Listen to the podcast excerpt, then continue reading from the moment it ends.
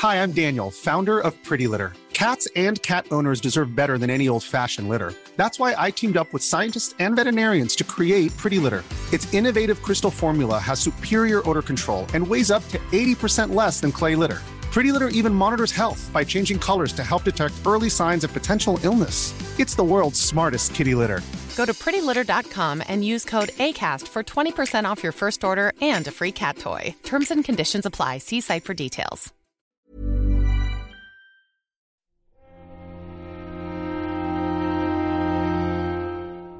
Muy buenas a todos y bienvenidos a El Nexo, una serie de pequeñas reflexiones sobre la actualidad del videojuego.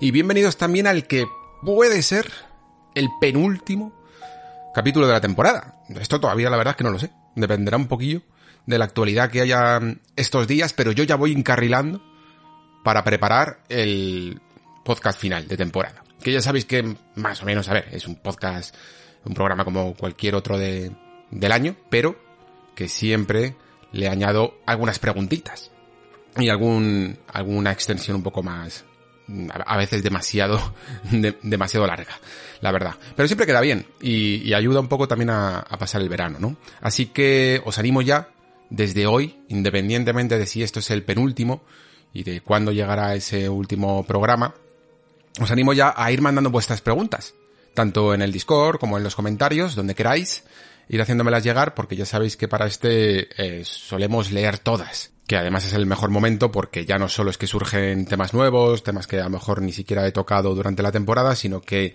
vamos arrastrando también lo que han sido los últimos eh, anuncios y las últimas novedades en el mundo del videojuego, en este caso con este No E3, del que todavía, fijaos, seguimos, seguimos sacando algo de chicha, porque aunque no haya sido un E3 técnicamente, pero sí que al final creo que se han anunciado bastantes juegos, creo que se ha expandido incluso información y este programa que estáis escuchando yo creo que va a ir más de eso, va un poco de expandir esas primeras impresiones que, que nos causan eh, sus anuncios porque siempre vemos primero a lo mejor esos trailers, ¿no? Esos gameplays y luego va mm, un poco detallándose la información como por ejemplo sucedió con el caso de Starfield, que justo en el momento en el que le di a publicar, y eso que yo llegué relativamente tarde, como tres, dos o tres o cuatro días de, después de, la conferencia, pero nada más darle a publicar, justo se publicó una entrevista con Todd Howard y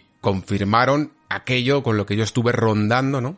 Eh, y teorizando sobre los posibles aterrizajes o no y las pistas que se daban en el vídeo sobre si esto se tendría un, aterrizaje de naves orgánico o manual o si se haría con un solo botón, ¿no? Pero bueno, eh, para esto sirven también estos programas un poco de barrido, ¿no? Para ir expandiendo esa, esa información y ver un poco eh, más la, el juego en perspectiva.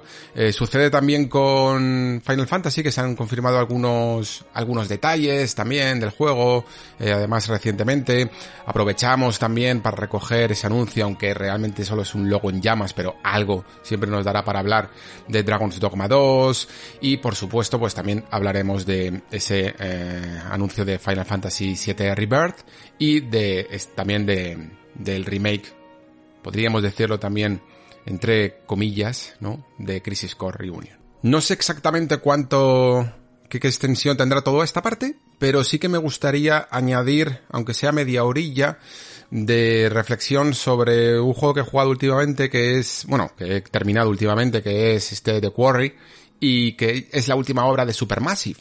Eh, seguro que lo conocéis, ¿no? Eh, quería traerlo además porque, bueno, mmm, nunca he podido aquí en el Nexo hablar de Supermassive ni de Until Dawn, había salido ya cuando el Nexo todavía no había nacido, luego ha salido toda esta antología de Dark Pictures, pero siempre me venía muy mal, tanto por fechas como por tipo de producto que era, incluso llegué a jugar a Man of Medan en su momento y tampoco me pareció el mejor exponente para hablar de Supermassive, y creo que ahora sí que me gustaría, y no solo hablar de The Quarry en sí como juego, sino también de esta filosofía de aventura eh, cinematográfica y también las posibilidades incluso que puede llegar a tener el género. Me gustaría compararlo con una pequeña rareza que he descubierto y que me ha entusiasmado recientemente. Os aviso, tampoco creo que le entusiasme a mucha gente más que, más que a mí y, y algunos pocos loquitos del Discord que tenemos un poco este, um, este eh, amor por las aventuras gráficas, pero que tiene un girito eh, muy interesante y que me gustaría eh, contemplar y comparar incluso con, con este de Quarry para ver las posibilidades del medio eh, con altos valores de producción, ¿no?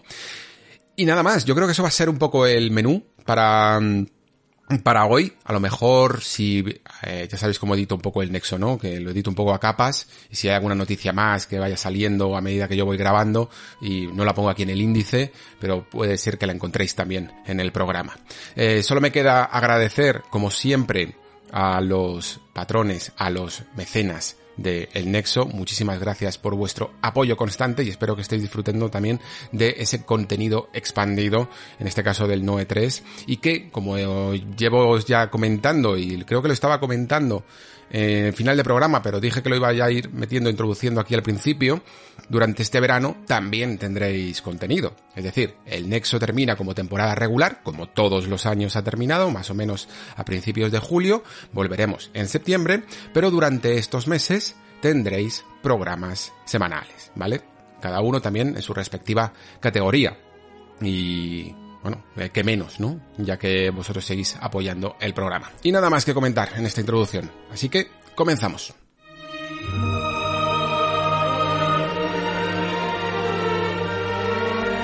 Podemos comenzar por Starfield si queréis. Ya que terminamos el último programa con él, pues ahora empezamos también con Starfield. Y viene sobre todo para comentar dos detalles que, que creo que son relevantes y que creo que incluso reflejan bien lo que puede ser este juego, ¿no? Que evidentemente yo creo que hace lo que sobre todo lo que quiere hacer y claro, de nuevo se enfrenta a las grandes posibilidades que tiene eh, la exploración espacial, ¿no? Que como dejamos un poco claro en el anterior programa, son relativamente más grandes que, que o se pueden expandir infinitamente más de lo que se puede expandir un Fallout o un, o un Elder Scrolls por la propia compresión espacial del terreno, ¿no? Eh, no deja de ser, por mucho que tú quieras abrir en posibilidades, eh, un solo planeta y solo un lugar en ese planeta, mientras que Starfield no tiene límite.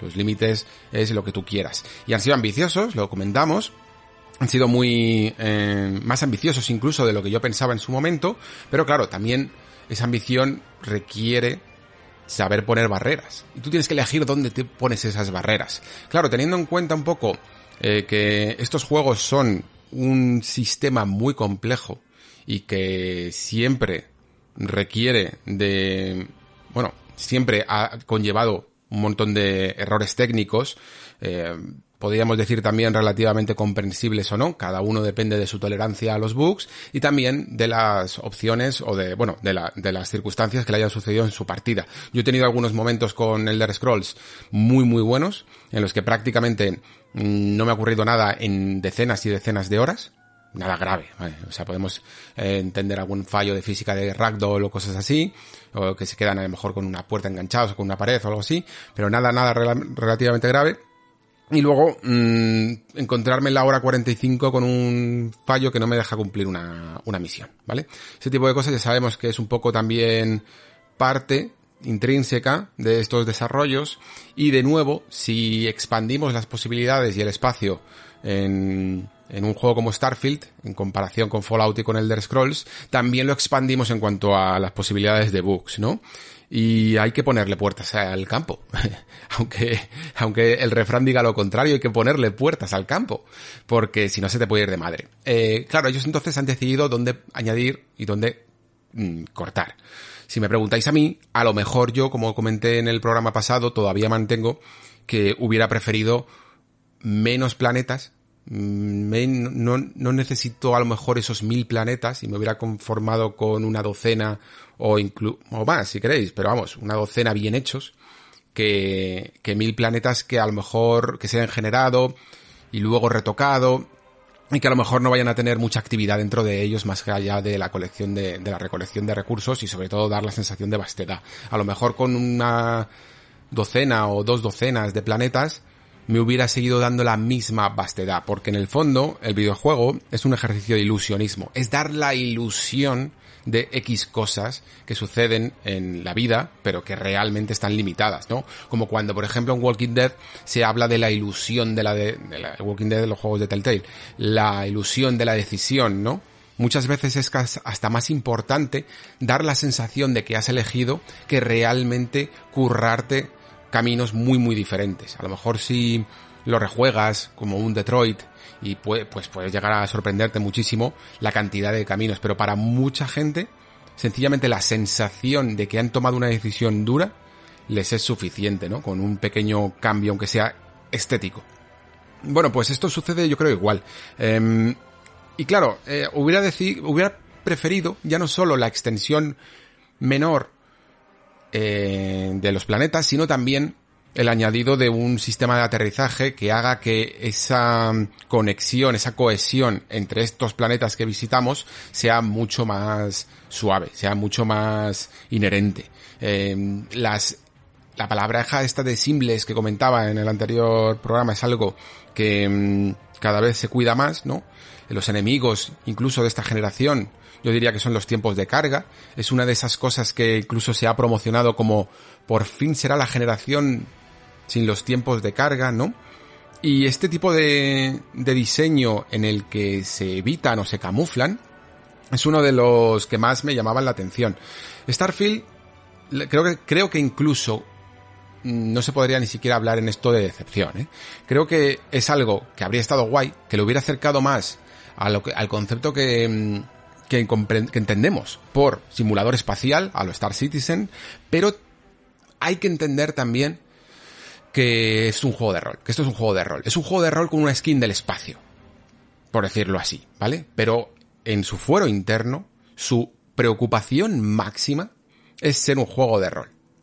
Y eso, mm, por mucho que nosotros a lo mejor queramos que mm, sea, yo que sé, un, un eh, simulador espacial, lo tenemos que entender. De la misma manera que yo considero que Arkane, en su fuero interno, es un, son juegos de Immersive Sim y todo lo que no lo sea, por lo tanto, no va tanto con el espíritu de la compañía. De la misma manera, eh, Bethesda Game Studio hace juegos de rol, no hace simuladores, ni, ni del, ni del espacio, ni medievales, en plan mm, vida en la Edad Media eh, y ese tipo de cosas, pero sí que muchas veces puede dar la ilusión, ¿no? De que vives. Y por eso hace todo este sistema a veces de, de eh, poder comprarte una vivienda, de, de poder habitar un espacio. Lo, lo, tiene que emular, lo tiene que simular, tiene que dar esa ilusión de que vives, ¿no? En un, en un lugar eh, que también está vivo. Y por todo esto, pues el hecho de que no tenga aterrizaje, creo que le puede llegar a dar un aspecto un poquito más, ¿cómo decirlo?, de videojuego, ¿no? De seleccionar en un menú hacia dónde viajas y no sentir que el viaje lo estás haciendo tú. Casi incluso le podría decir casi como lo que le ocurre un poco a Nio, ¿no? Que, que si bien Team Ninja habla mucho de ese viaje por una Japón feudal, por conocer todos sus lugares, el hecho de hacerlo a través de un menú de selección y luego aparecer en esos, en esos sitios, le puede llegar a quitar un poco de encanto y no tienes la sensación de progresión o la sensación de que realmente estás llegando a un lugar, ¿no?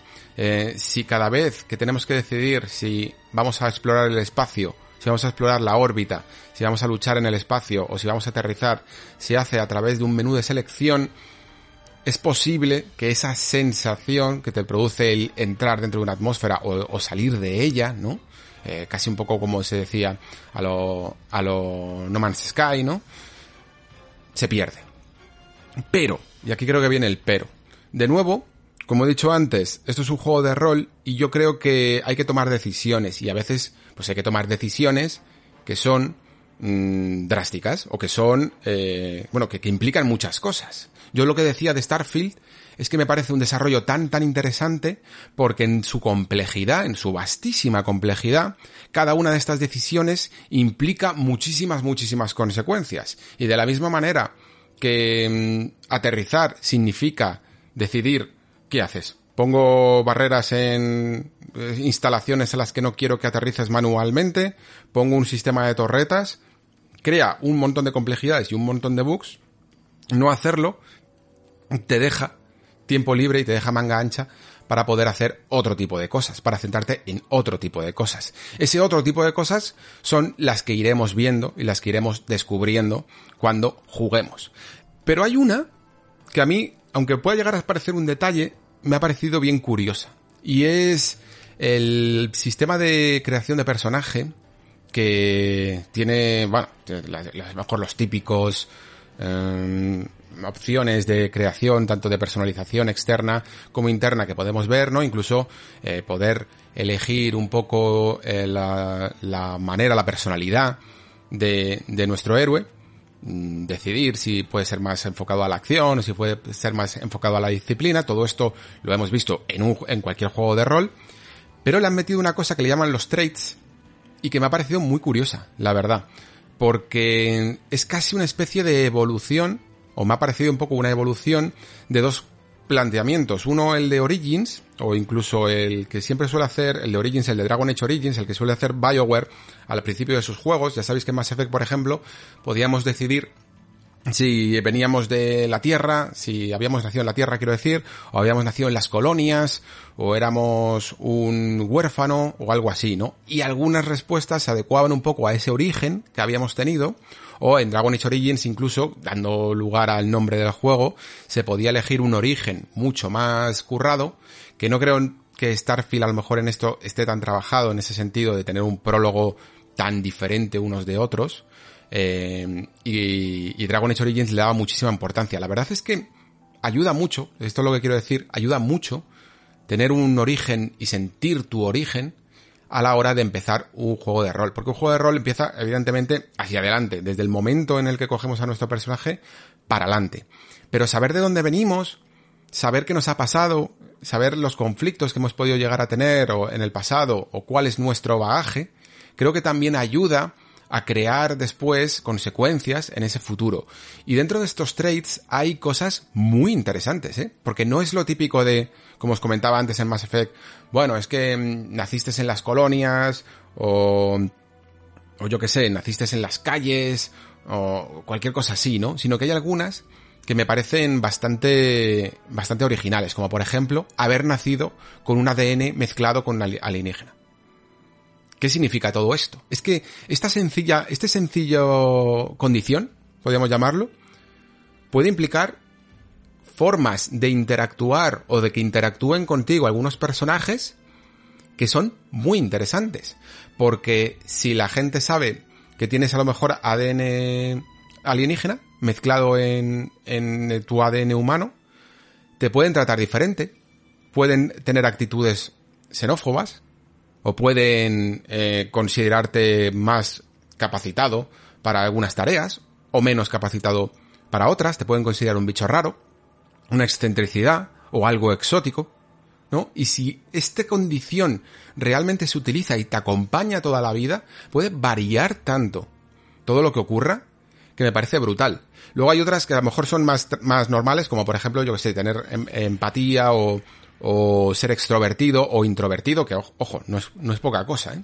O sea, tener un personaje que sea extrovertido o introvertido puede significar eh, muchísimas diferencias a la hora de relacionarte con los demás.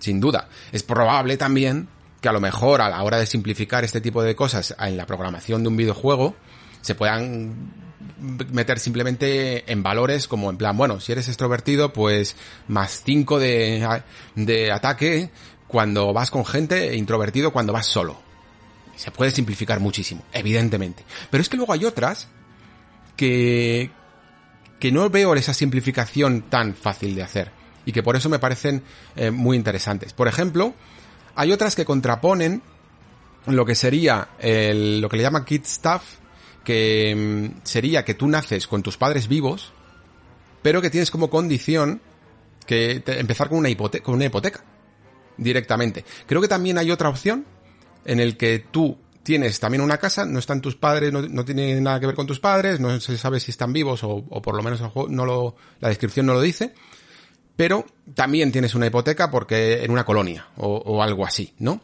En, o en una ciudad diferente.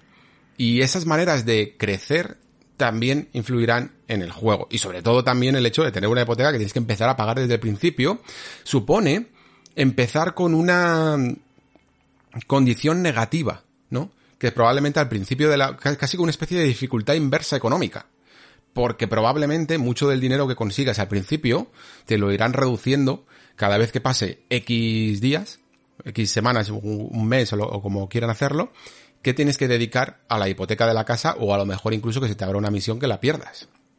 O, o incluso una misión con tus padres de que pierdan la casa, ¿no?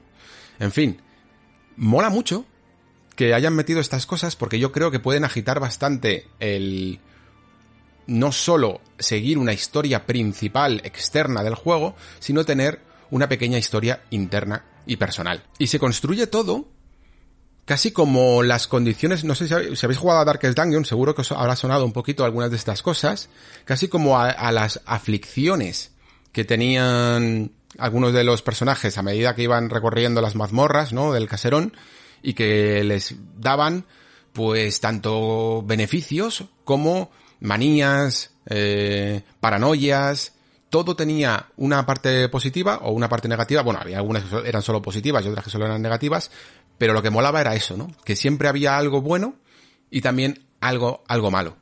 Y cada una de ellas también parece que va a ir un poco por aquí. Hay otra incluso que tiene que ver con la religión, y es una que se llama Raised Enlightened y, o Raised Universal. Y la cuestión es que parece que los Enlightened, eh, perdón por la pronunciación, es como la religión masiva o la religión más mm, grande o más aceptada de todo este sistema estelar. Si hemos crecido bajo ella, se nos apoyará en los lugares donde sea más poderosa, y digamos que creemos un poco, o tenemos la misma, no solo la misma ideología, sino los mismos objetivos, y a la vez estaremos un poco en contraposición con esta, con este Race Universal, que todavía no sé exactamente cuál es la referencia, pero sí que se alude a la visión más científica del universo, ¿no? Joder, estás ya metiendo conflictos que me parecen muy interesantes de explorar, porque precisamente a la hora de abrirse un poco a las estrellas, ¿no? al vasto espacio en el universo, precisamente es cuando llegan las preguntas más originales de lo típico, ¿no? De quiénes somos y a dónde vamos. Y por supuesto entonces, la, la humanidad ofrecerá respuestas tanto muy terrenales, muy, muy científicas, como muy eh, religiosas, muy de creencias, muy de fe. Y cómo esto nos va a poner también eh, más en sintonía con una facción del juego o con otra, me parece, me parece brutal si lo, si lo hacen bien. Hay más, ¿eh? Os, estoy comentando algunas que estoy viendo por aquí y que he visto algunas descripciones, pero eh, hay bastantes más. Hay, por ejemplo, una que se llama Spaced, Mm, que creo que simplemente tenía, e-, era más de parámetros, de que te sentías como más cómodo en el espacio y por ello aumentaba tus parámetros, Taskmaster, Terrafirma, United Colonies Native, Unwanted Hero, y cada una de ellas te ofrece o te altera, mejor dicho, la condición de inicio. Creo que puedes elegir varias, si no estoy mal, si no estoy mal encaminado. En fin, esto, si me, he centrado tanto en algo que a lo mejor puede parecer un detalle, es porque quiero, lo que quiero decir, lo que quiero es contraponerlo un poco también a que Starfield tiene que sentirse un juego de rol. Su principal objetivo, incluso antes de ser un simulador espacial, por mucho que a mí me gustaría que se pudiera aterrizar manualmente, ¿vale? Es sentir, es, el personaje. Más, antes que la nave, es el personaje. Eso es, eso es rolear. Y eso, Bethesda siempre lo suele hacer bien. O por lo menos, siempre suele tener las inquietudes motivadas por ese área, ¿no? De la misma manera que, que a lo mejor Star Citizen, tú puedes, eh, y me vais a perdonar porque no he jugado mucho a Star Citizen, ¿vale? Solo lo probé una vez y no, y no mucho. Entonces, en Star Citizen tú puedes llegar a, a ver que se priorice el viaje espacial y toda la tactilidad de una nave en el espacio, ¿vale? pero a lo mejor no le pides que tu personaje tenga conflictos, que haya, que tenga, que se cuestione religiosamente o científicamente la existencia. Ese tipo de cosas no se le exigen. A lo mejor en No Man's Sky sí que se le, sí que tiene una mezcla, no lo sé.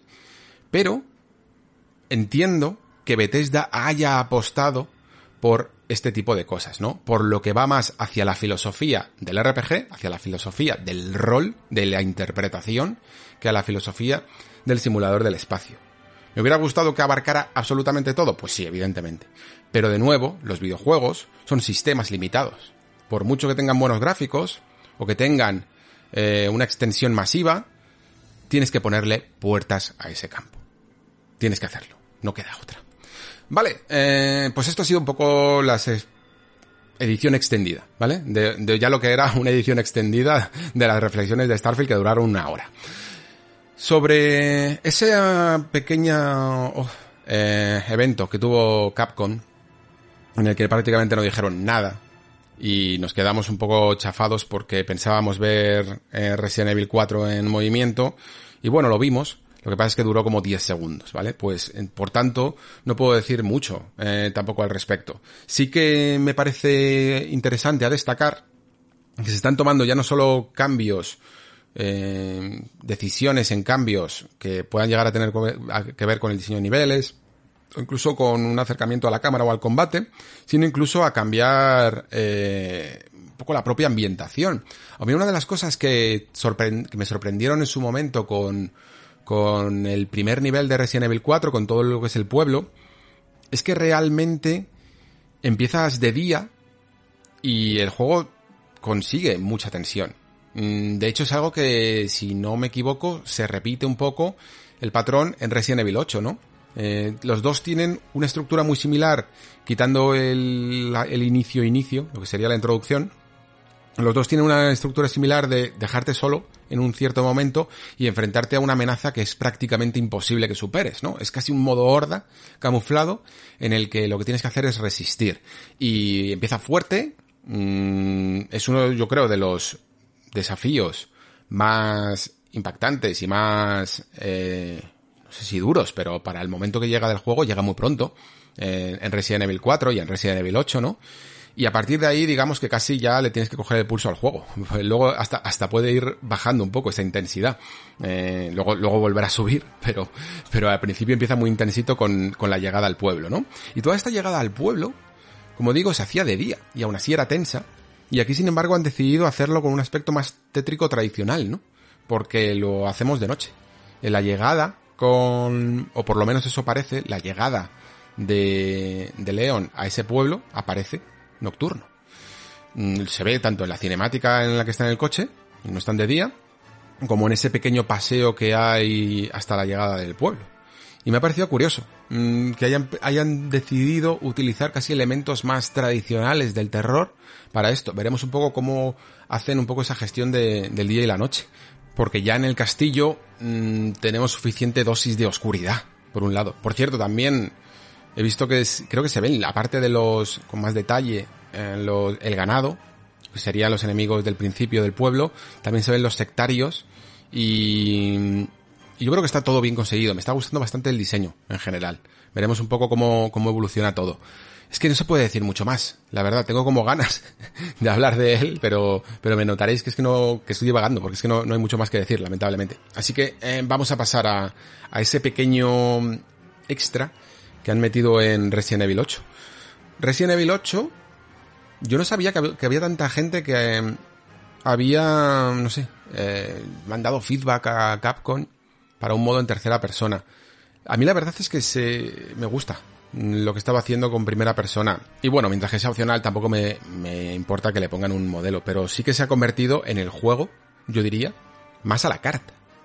Porque de repente tenemos eh, primera persona tradicional, Ahora también, casi un mod, le podríamos decir, de tercera persona. Y también versión VR. Y la versión VR, aunque técnicamente entra dentro de, lo de la primera persona, ya os comenté que había muchos cambios, ¿eh? que puedes manejar y manipular las dos eh, manos a la vez y eso cambia bastante la forma de afrontar ciertos desafíos hasta el punto de que se ve que puedes manejar dos armas a la vez vamos, o sea, más a la carta de lo que está haciendo Capcom, yo creo que es completamente imposible. Espero que mantengan, yo creo que lo harán, pero espero que mantengan la filosofía de, por un lado, los remakes en tercera persona y mientras la serie regular en primera, porque creo que tiene encanto. Y creo que Resident Evil 8, aparte de Resident Evil 7, que por supuesto, gana enteros en, en primera persona. También Resident Evil 8 creo que también se favorece de ello. Y las sensaciones con las armas son súper, súper buenas. Por la curiosidad, a lo mejor me gustaría probarlo en tercera persona, pero nada más. Aún así, sí que con este DLC eh, parece que es exclusivo de tercera persona y por lo tanto no quedará otra que probarlo de esta manera. Y es un DLC que me ha sorprendido, la verdad. Mm, no sé si del todo para bien, porque si bien avanza un poco la trama que parece hacia el futuro, ¿no? No es como, venga, vamos a volver a coger a Ethan, eh, vamos a, colocarle en algunos retos por aquí, casi como algunos o algún personaje secundario de estos, casi como algunos DLCs de Resident Evil 7, que no me terminaron de convencer del todo, sino que parece que quiere ir como hacia adelante, pero a la vez lo hace yendo hacia atrás. Es decir, eh, manejamos a Rose, que ya el spoiler ya lo ha hecho Capcom, es la hija de Ethan Winter, eh, la manejamos además eh, crecidita, ¿vale? Y sin embargo, por un artefacto o alguna cuestión que todavía no sabemos exactamente cómo lo hace, pero no deja de volver a los mismos escenarios, es un recurso un poco fácil para reutilizar y alterar un poco los escenarios que ya hemos vivido durante el juego en vez de hacer un DLC con escenarios nuevos, ¿no? Y esto es un poco lo que menos me ha gustado, porque mm, si nos metemos en esta especie de ensoñación o de viaje como sea, eh, a el pasado, no avanzas. Mm, es una, es una manera de introducir, que es lo que yo creo que quieren hacer, introducir a este personaje como quizá la heroína del futuro de la saga, o de la siguiente parte al menos, como la, sucesora de Ethan Winters, pero a la vez no avanzar. ¿no? saber que es un DLC y por lo tanto como es opcional y no lo va a jugar todo el mundo, que esta es la característica que aquí cada, que, cambia tanto según la filosofía de cada, de cada compañía, pues deciden que la trama no va a ser lo suficientemente blandita para que X porcentaje de aficionados se la pueda saltar. Eh, y esto, como digo, depende mucho de la filosofía de cada compañía. Hay algunos que dicen, oye, mira, no, los DLCs se están pagando, y por lo tanto tienen una importancia sustancial, ¿no? Por ejemplo, yo creo que Remedy es uno de los buenos, un ejemplo paradigmático de esto, ¿vale? Porque casi todos sus DLCs importan bastante. En Alan Wake, mm, esos capítulos extra importaban bastante para, para entender un poco qué estaba sucediendo con Alan. Eh, en Control, de hecho, también. Mm, alguno a lo mejor menos, pero se introducían elementos narrativos que ayudaban a, a comprender mejor la historia. En Evil Within, es que de hecho, si no te juegas los DLCs, me parece que te quedas un poco viéndolas venir. Y no terminas de comprender exactamente qué es esto del STEM y qué está sucediendo aquí. Eh, puedes intuirlo, pero viene muchísimo mejor explicado en el STEM de cara a la segunda parte también. Mm, y luego hay otros que son, yo digo, muy, muy, muy, muy insustanciales. Están hechos para no molestar, casi. Cada uno tendréis vuestra opinión sobre ello, la verdad. Yo, de hecho, no consigo aclararme. Porque claro, si decido jugar un DLC, decido que invertir mi tiempo, quiero que ese tiempo de mi red, de rédito y, y, me ayude a tener una experiencia que expanda realmente lo que está sucediendo, ¿no? Pero por otro lado, hay otros juegos que no juego esos DLCs y que luego a lo mejor sí que me interesa jugar a la secuela. Y luego llega la secuela y digo, ay, es que me tenía que haber puesto con los DLCs y me crea un conflicto. Entonces, no es, no tiene respuesta fácil esta, esta cuestión. Ya me diréis vosotros también, a lo mejor incluso para las preguntas de final de temporada, qué pensáis de los DLCs narrativos. Si deberían de, expandir la historia o deberían eh, hacer una especie de tabula rasa y que nadie pudiera tener ventaja y saber más que otras personas que no los jueguen. Mm, ya me vais comentando. Vale, eh, antes de pasar a Final Fantasy, eh, momento Dragon's Dogma, la, Dragonada Dogmática 2. Tenía que pasar. Tenía que pasar porque lo habíamos dicho ya varias veces, eh, ha sido largamente rumoreado, era de cajón desde el momento en el que Itsuno dijo esas famosas declaraciones en las que le dieron a elegir entre mm, Devil May Cry 5 y Dragon's Dogma, seguir por una o por otra. Y también era casi de esperar que la cosa se alargase un poco, ¿vale? Sobre todo porque el pulso a la nueva generación está costando, em, también la pandemia se ha puesto de por medio, y aunque el Re, el Re Engine este, como le llaman, es un motor muy versátil, casi en el fondo como, como buen sucesor de ese MT Framework que se utilizó para crear después también mm, Dragon's Dogma 1, después de haberlo utilizado para muchos otros proyectos como los Planet o, o incluso los Resident Evil, pues se tiene que adaptar a las condiciones de un juego que por su naturaleza es mucho más ambicioso, incluso a, sabiendas de que no tiene el nombre detrás de un Resident Evil o de un Monster Hunter, ¿no? Sin embargo, esa es la condición de, ese es el dogma de Dragon's Dogma, que mm, somos cada vez más jugadores los que estamos emocionados con él, pero sigue siendo, yo creo, un juego un poquito más de nicho, y sin embargo, eh, esperamos grandes cosas porque es que la propia condición del juego de acción RPG de mundo abierto es lo que tiene. Dragon's Dogma 1 tenía cosas muy muy buenas, también tenía cosas mejorables, ¿vale? Yo creo que eso lo tenemos que admitir. Lo que pasa es que creo que las buenas, por sorprendentes, mm, casi podíamos decir que valían el doble.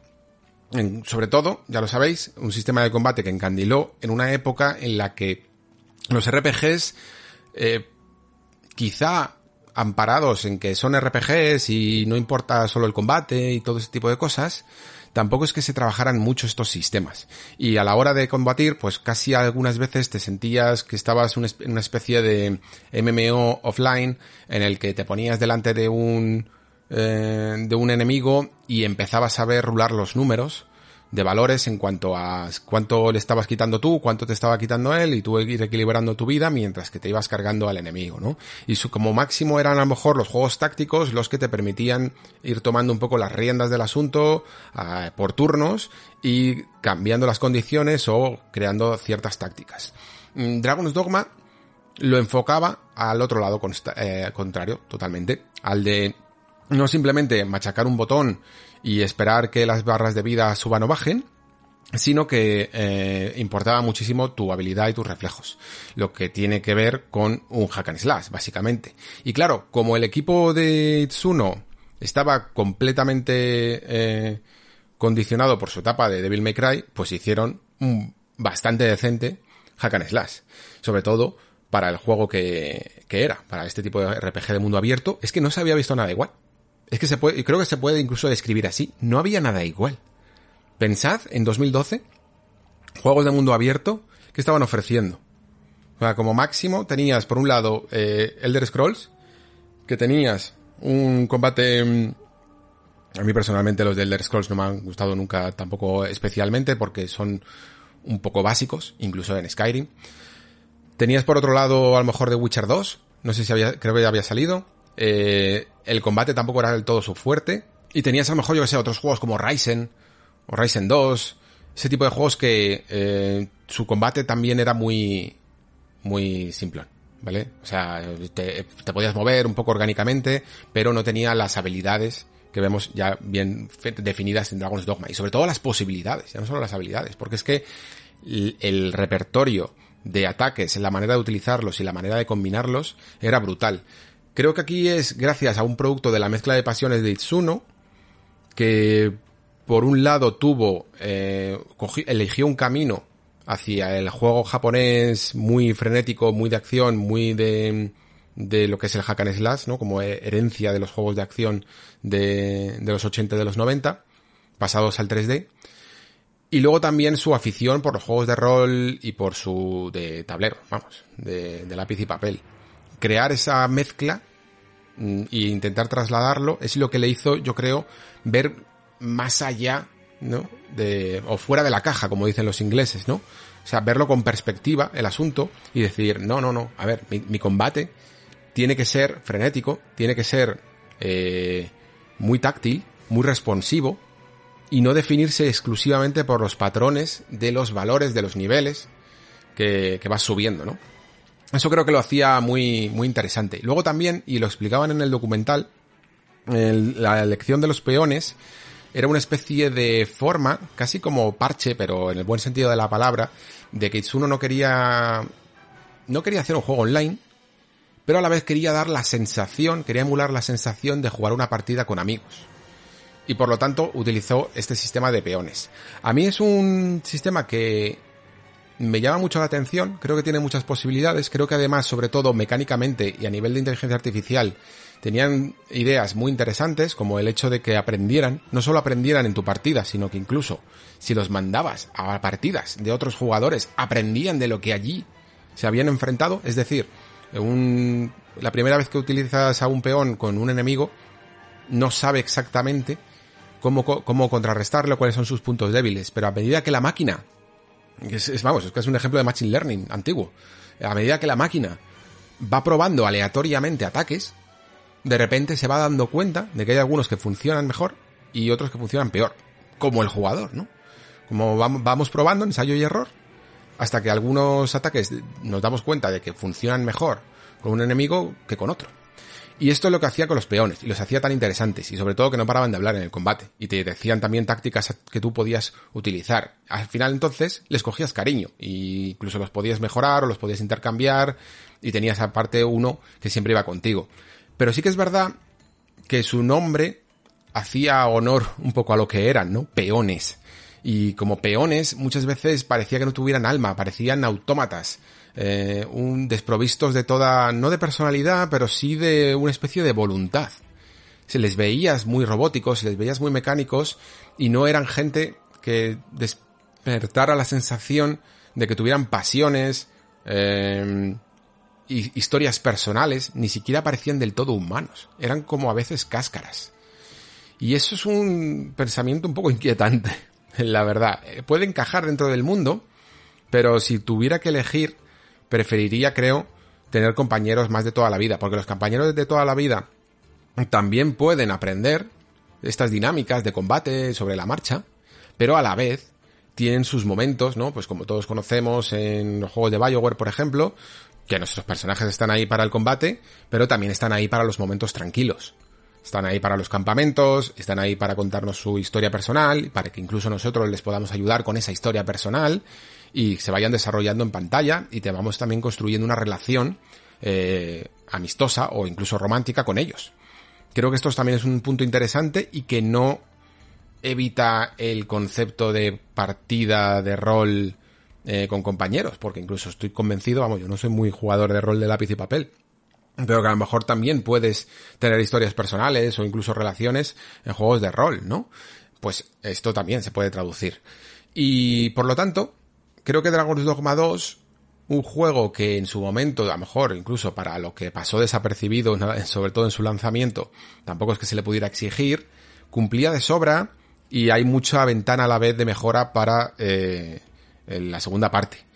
Y hay cosas que es que, vamos, casi las podrías más o menos dejar simplemente con, con pulir. digo, el sistema de combate que es que ya no solo es las posibilidades, sino que cada las clases y sobre todo como Dark Horizon, el, la expansión que sacaron un poco y que mejoraba el juego también base, mm, mezclaba y creaba clases nuevas, mezclando estilos, eh, la forma de subirse a las criaturas gigantes. Hay una cosa que dicen en el documental que me parece clave y, que acertaron muy bien, y es que habían detectado que había una tendencia a hacer enemigos muy grandes, porque son muy impactantes, ¿no?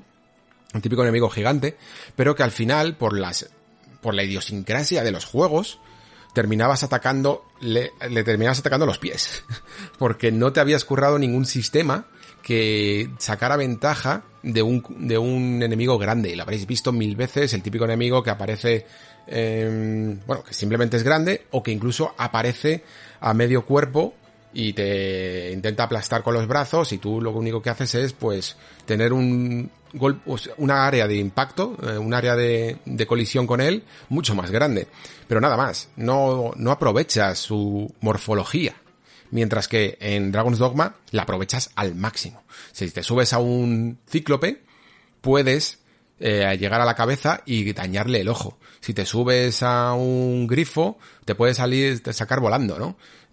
Cada uno, o con una hidra, es súper complicado a lo mejor y te puede mover de un lado para otro y tienes que intentar llegar a la cabeza e ir cortándole la cabeza por el cuello, ¿no? Una a una cada una tenía su punto débil, lo aprovechaba con este sistema un poco también inspirado en la manera de agarrarse a los colosos de Sao de Colossus. Pues es que son cosas que, pensándolo a día de hoy, para un juego de 2012 me siguen pareciendo originales y frescas a día de hoy, ¿no? Entonces hay muchos puntos que, que hacía bien y, y también espero, quizá de él, que la historia o las misiones secundarias se profundice un poco más, ¿no? Porque la historia tenía altibajos, la historia había momentos en los que estaba muy interesante, incluso en algunos compases finales y sobre todo todo lo que tenía que ver con la misión principal del dragón, pero luego había otros que estaban mal, estaban mal construidos, sobre todo la trama política, o, momentos en los que directamente la trama desaparecía, o, partes incluso en las que te podías saltar. Eh, tenía una estructura un poco rara. Y misiones secundarias igual. En misiones secundarias que había que eran interesantes y te llevaban a lugares únicos y, muy guays. Y luego había otras que eran de, de MMO, prácticamente, de MMO clásico, de, de, de, tráeme 12 piezas de no sé qué, o 13 trozos de carne, y cosas así, que yo creo que a día de hoy ya deberían de ser, si están, contenido terciario. Contenido muy redundante para aquel que es que simplemente quiera jugar más. Pero las misiones secundarias deberían de ser otra cosa. Así que nada, eh, no lo espero para... ni siquiera para 2023, si os soy sincero. No creo que tengamos esa suerte. Mm, me parece más a lo mejor para principios de, de 2024. Yo creo que si hubiera sido para 2024 Hey, I'm Ryan Reynolds. Recently, I asked Mint Mobile's legal team if big wireless companies are allowed to raise prices due to inflation. They said yes. And then when I asked if raising prices technically violates those onerous two year contracts, they said, What the f are you talking about, you insane Hollywood ass? So to recap, we're cutting the price of Mint Unlimited from $30 a month to just $15 a month. Give it a try at mintmobile.com slash switch. $45 up front for three months plus taxes and fees. Promoting for new customers for limited time. Unlimited more than 40 gigabytes per month. Slows. Full terms at mintmobile.com. Hiring for your small business? If you're not looking for professionals on LinkedIn, you're looking in the wrong place. That's like looking for your car keys in a fish tank. LinkedIn helps you hire professionals you can't find anywhere else, even those who aren't actively searching for a new job but might be open to the perfect role. In a given month, over 70% of LinkedIn users don't even visit other leading job sites. So start looking in the right place. With LinkedIn, you can hire professionals like a professional. Post your free job on linkedin.com slash achieve today. 23 hubieran puesto fecha. Eso es todo lo que puedo decir, sinceramente. Vale, antes de empezar con los anuncios que se vieron en el aniversario de Final Fantasy VII, también tenemos otro juego que expandir correspondiente a Final Fantasy XVI en este caso, y es que han salido una serie de entrevistas que han dado alguna información extra, tampoco mucha, sobre cómo va a ser este juego, y algunas de las cosas que yo ya estaba especulando, tanto en cómo sería su mundo o cómo serían los personajes, pues han quedado un poquito más claras. Voy a sacar directamente el extracto de las entrevistas, el resumen que ha hecho Destino RPG, que, me parece que lo ha resumido bastante bien, y leo los puntos y los vamos comentando, si os parece. Dice el primero, eh, tendremos aliados en el juego, pero todos serán controlados por la inteligencia artificial. La mayoría entrarán y saldrán de nuestro grupo, salvo el lobo Torgal, que siempre nos acompañará y al que podremos darle órdenes de actuación en combate. Esto cambia ya mucho las cosas, ¿eh?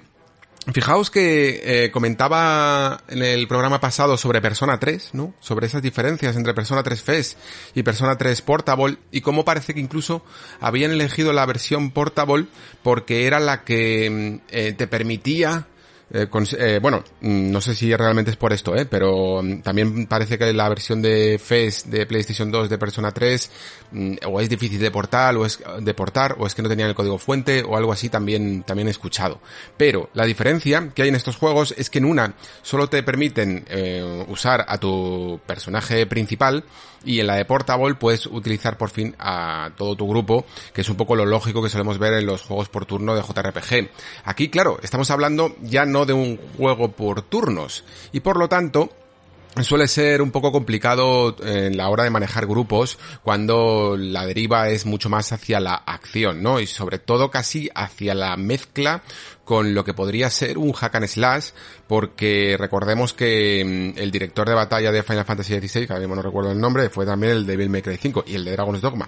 Es decir, una persona que está muy enfocada en la acción. Esto ni siquiera es un sistema híbrido, o no va a ser un sistema híbrido, como el que vimos en Final Fantasy VII Remake, sino que aunque se maneje bajo parámetros de, mm, niveles y de números eh, como un RPG, va a tener mucho de habilidad y mucho de, acción, ¿vale? Entonces, eh, es normal, creo, que todos los demás aliados del juego se controlen con inteligencia artificial. Sí que es cierto que hemos visto también algunos juegos centrados en la acción, pero claro, no llegan quizá a lo que yo empiezo a pensar que puede llegar a ser Final Fantasy XVI que de verdad creo que puede llegar a tener muchas mecánicas de hack and slash, pero sistemas parecidos de acción, como por ejemplo el que tiene Tales of Arise, eh, manejamos una persona solo mientras que las demás sirven de apoyo. Claro, Tales of Arise la verdad es que se lo ocurraba bastante, porque incluso aunque manejáramos una persona podíamos alternar, ¿no? Entre quién es la persona que queríamos, el protagonista que queríamos llevar, y los demás eran los que nos hacían de apoyo. Entonces no teníamos sencillamente que ser eh, Alfin, creo que se llamaba, sino que eh, podíamos ser Shayon o cualquier otro personaje y en cualquier momento cambiarlo, ¿no? También es verdad que su sistema eh, no era a lo mejor tan centrado en combos únicos. Eh, sí que tenían a lo mejor sus distintas habilidades, pero se metía más elementos del JRPG de lo que serían un hack and slash. Y es que yo ya veo que aquí eh, Final Fantasy XVI está haciendo una mezcla muy, muy importante. Entonces dicen que, que todos los demás serán controlados por la inteligencia artificial. Entiendo también que, que a lo mejor también como Tales of Arise habrá algún sistema por el cual podamos mm, invocarlos como apoyo que en algún momento puedan aparecer o no sé si simplemente entonces estarán peleando por ahí, pero entiendo que nos podremos beneficiar un poco de su ayuda porque si no me quedaría un poco desangelado. Y luego tendremos también este lobo, Torgal, que dice que nos acompañará y que podemos darle órdenes de actuación. Claro, visto así, también si destacan el lobo como la persona, perdón, el animal en el que le podemos dar órdenes, a lo mejor entonces no, a lo mejor entonces es que los aliados son completamente controlados por la, inteligencia, eh, por la inteligencia artificial y ni siquiera les podemos dar órdenes. No lo sé, no sé muy bien cómo, cómo irá la cosa. El sistema de batalla será de pura acción, ¿vale? Lo que decía, pero tendremos opciones para automatizar combos y contar con ayudas eh, varias opcionales. Se ha planteado un sistema de puntuación de combo a lo Devil May Cry. También desbloquearemos nuevos niveles de dificultad al completar el título. Bueno, eh, la primera parte de automatizar combos y contar con ayudas entiendo que será como una forma accesible, ¿vale? Y que también indica en el fondo que si hay una manera accesible, también hay una manera un poco más compleja de que aquel que domine un poco más a los hack and slash eh, los combos pueda beneficiarse de ello y poder hacer mm, bastante daño y tener opciones manuales. El hecho de que digan directamente que hay un sistema de puntuación a lo Devil May Cry es que todavía me hace sospechar más que es un sistema muy hack and slash. Y yo, sinceramente, estoy encantado, ¿eh? eh no penséis que lo digo como algo eh, negativo. Si, si, quiero decir, si te vas a meter, en esto, métete, eh, métete del todo. No hagas un sistema de acción un poco a medias tintas que, que no dé toda la responsabilidad, si se puede decir esa palabra, que, te ofrece un, un, hack and slash, ¿no? Es un poco lo que decíamos con Dragon's Dogma antes. Si, si Dragon's, Dragon's Dogma, una de las cosas por las que le, alabamos tanto es porque precisamente entendió que se pueden utilizar mecánicas de otros géneros y, y un sistema de, de, acción tan contundente propio de otros géneros, pues lo mismo le pido a Final Fantasy XVI. Eh, mm, Final Fantasy XVI no será un RPG de mundo abierto, pero sí tendrá varias zonas muy amplias que explorar. Tendremos muchas zonas o tareas opcionales que realizar, como cacerías, misiones, explorar mazmorras. Podremos observar la existencia de una antigua civilización tecnológica perdida en toda la región. Bueno, exactamente lo que comenté el, el pasado programa, ¿no? Que si no habían dicho que esto era claro, o sea, si es que si desde el principio no dices que tu juego es de mundo abierto, es porque no lo es. Es que todos, todos, todos los juegos de mundo abierto desde la primera definición del juego en el tráiler ya directamente te ponen las palabras open world. Es un reclamo. Y si no lo quieres ser, mmm, no lo pones, evidentemente. Pero claro, no vas a poner en, el reclamo, no se pone es un RPG lineal, ¿vale? No, no vas a poner algo así. Y como decía, tampoco creo que sea como, como Final Fantasy VII Remake. No van a hacer esos pasillitos pequeños que teníamos en el, en el juego, por lo menos en la primera, en esta primera parte. Entiendo que en Rebirth tendrán que hacer algunos cuantos cambios. Entonces, cuando dice lo de que tendrán varias zonas muy amplias que explorar, eh, me recuerda un poco quizá, y de hecho creo que lo he leído en alguna entrevista, que mm, puede tener algunas semejanzas con Final Fantasy XIII. Algunos diréis, wow, pero si Final Fantasy XIII era precisamente un pasillo. Sí, pero luego se expandía. Cuando, eso, o eso, o eso, con, o eso vi en, en, muchos de los vídeos que he visto porque soy incapaz de terminarme el juego. Pero sí que he visto que luego se expande. Eh, y hay zonas más grandes.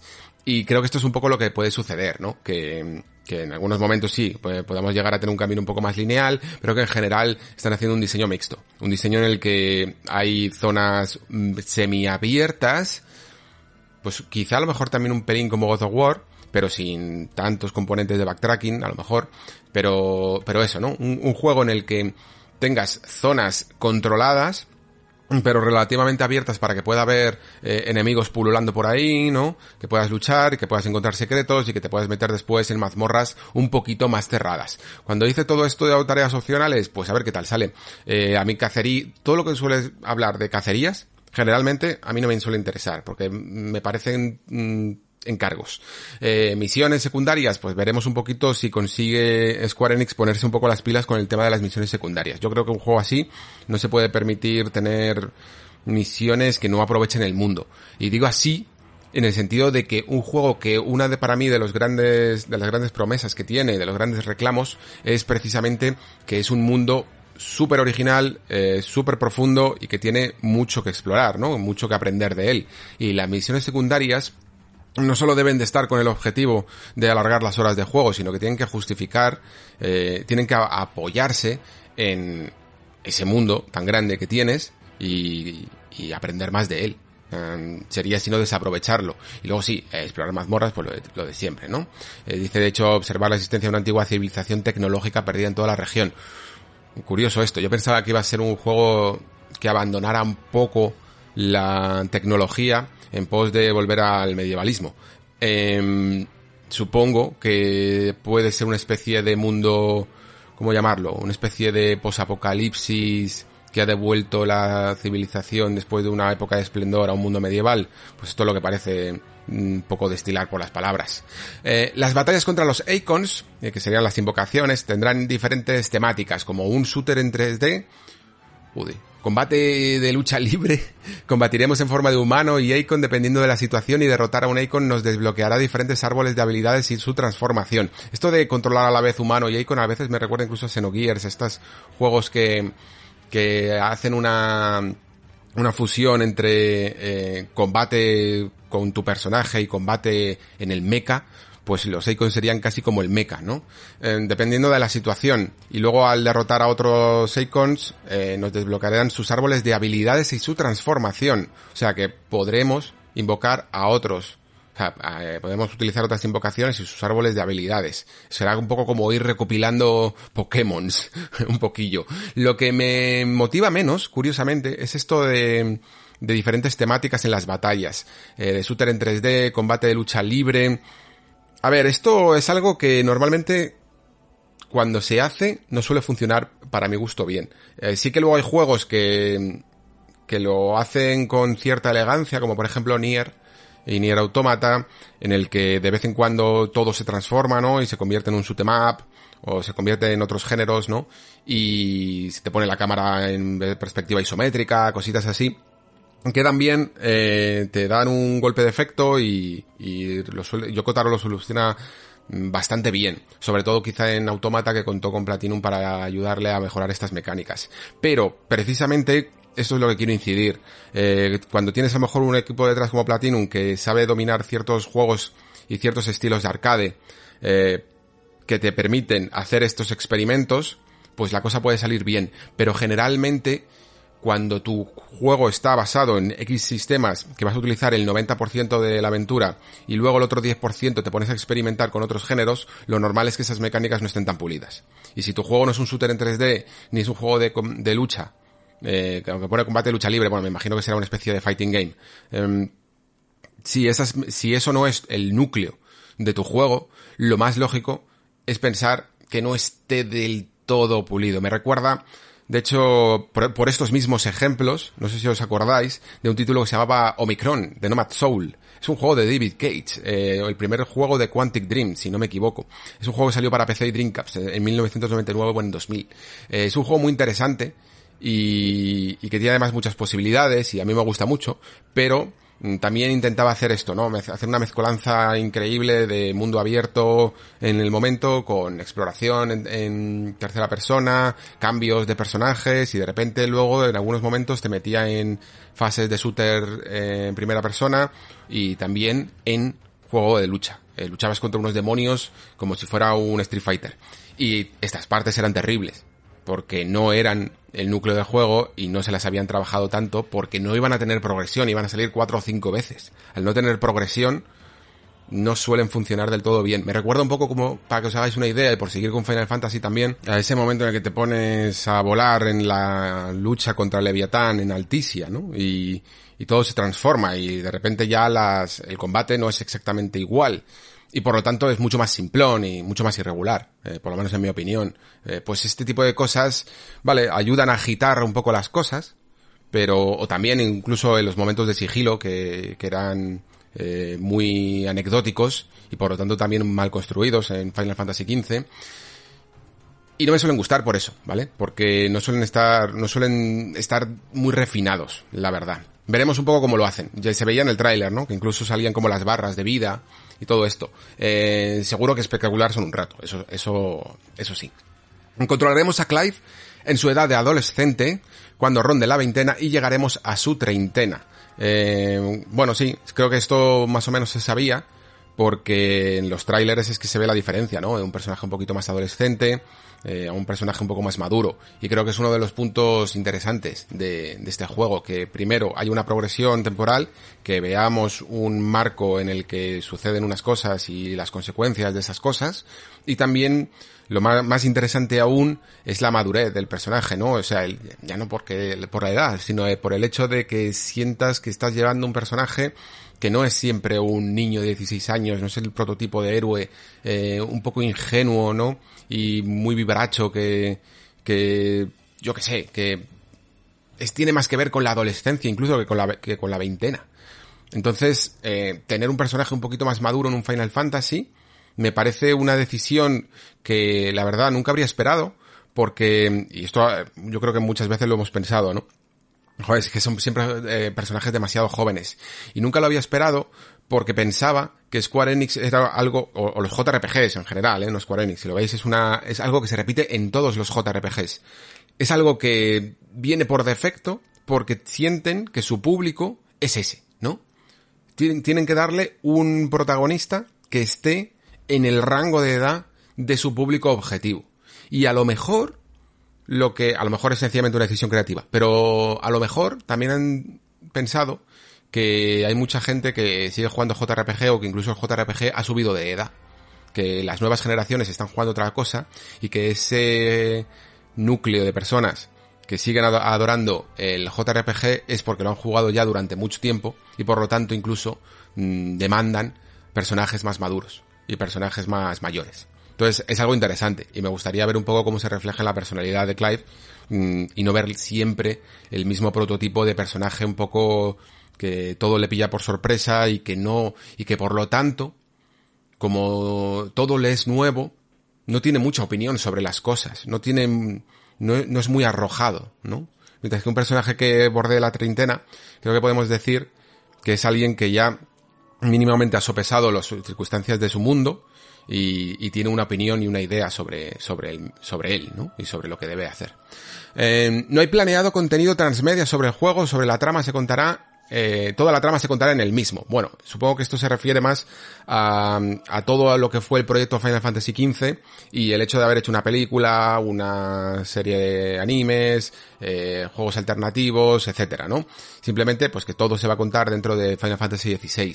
No sé hasta qué punto luego mmm, se puedan llegar a sacar DLCs, pero sí que al menos no se sentirán tan impostados como era Final Fantasy XV en el que directamente parece que te habían arrancado partes del juego, o incluso aunque se entendiera la historia sin los DLCs, que parte no, eh, sí que se notaba que el diseño estaba hecho para después venderte DLCs, ¿no? Que desde el principio había un plan de, mira, vamos a, tenéis que inventar ciertas partes que luego se puedan vender en DLCs. Y eso siempre perturba la estructura de una obra, siempre.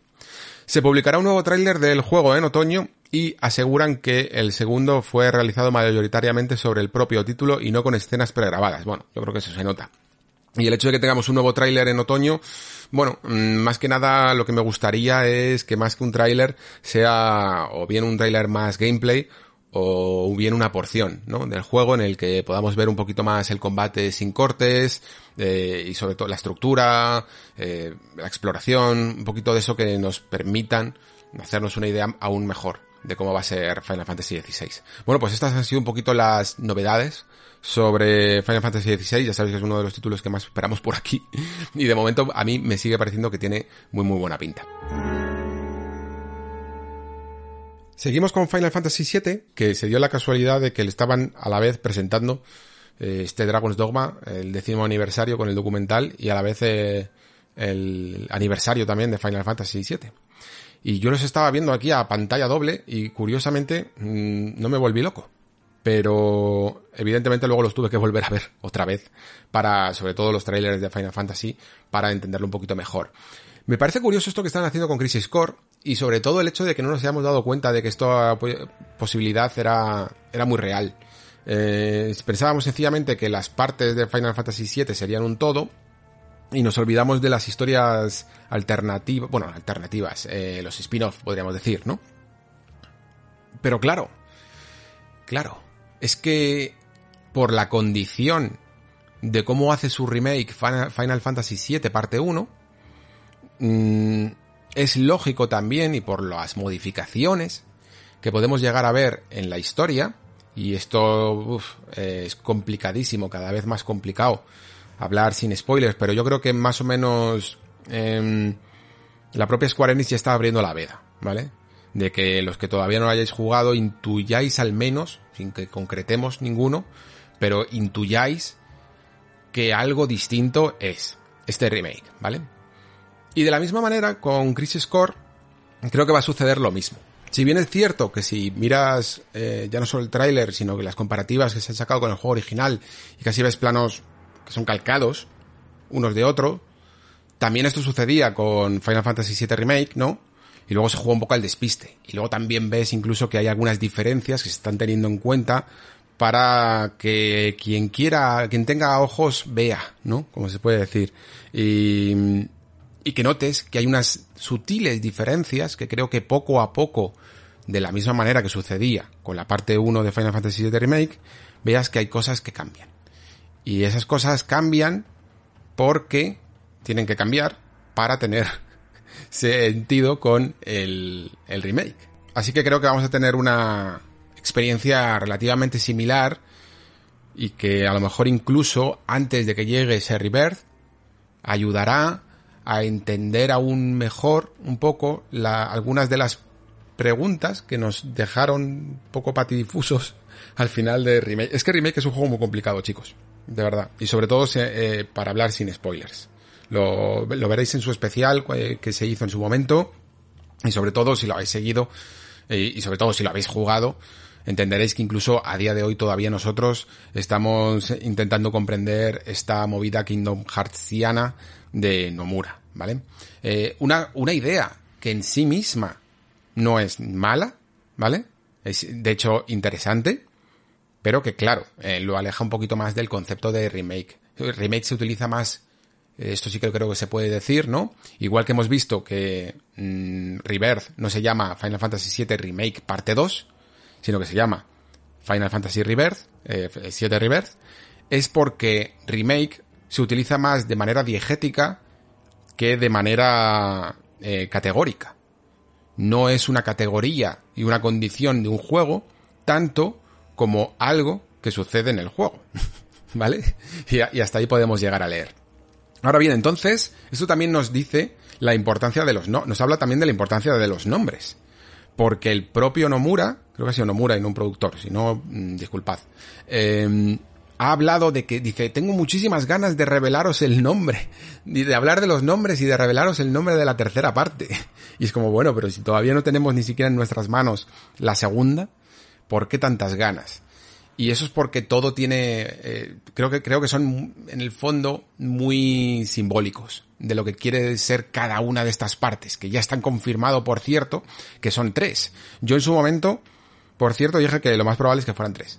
Eh, me parecía lógico. Me parecía lógico que Midgard tuviera su primera parte, que el mundo abierto con el que vamos adentrándonos se estableciera en la segunda y que todo lo que pudiera ser contenido eh, más expandido y incluso en game también y desenlace y algunas de las partes finales, algunos de los lugares finales sucediera en una tercera, que no había, yo creo, bueno, siempre se puede hacer, pero no había lugar para más partes y tampoco para menos. Mm, abarcar solo en dos partes en la segunda parte todo el mundo abierto sería también a lo mejor un poco osado, ¿no? Entonces tres creo que era el número perfecto, eh, si querían hacerlo así, claro, que es como, como lo han querido hacer.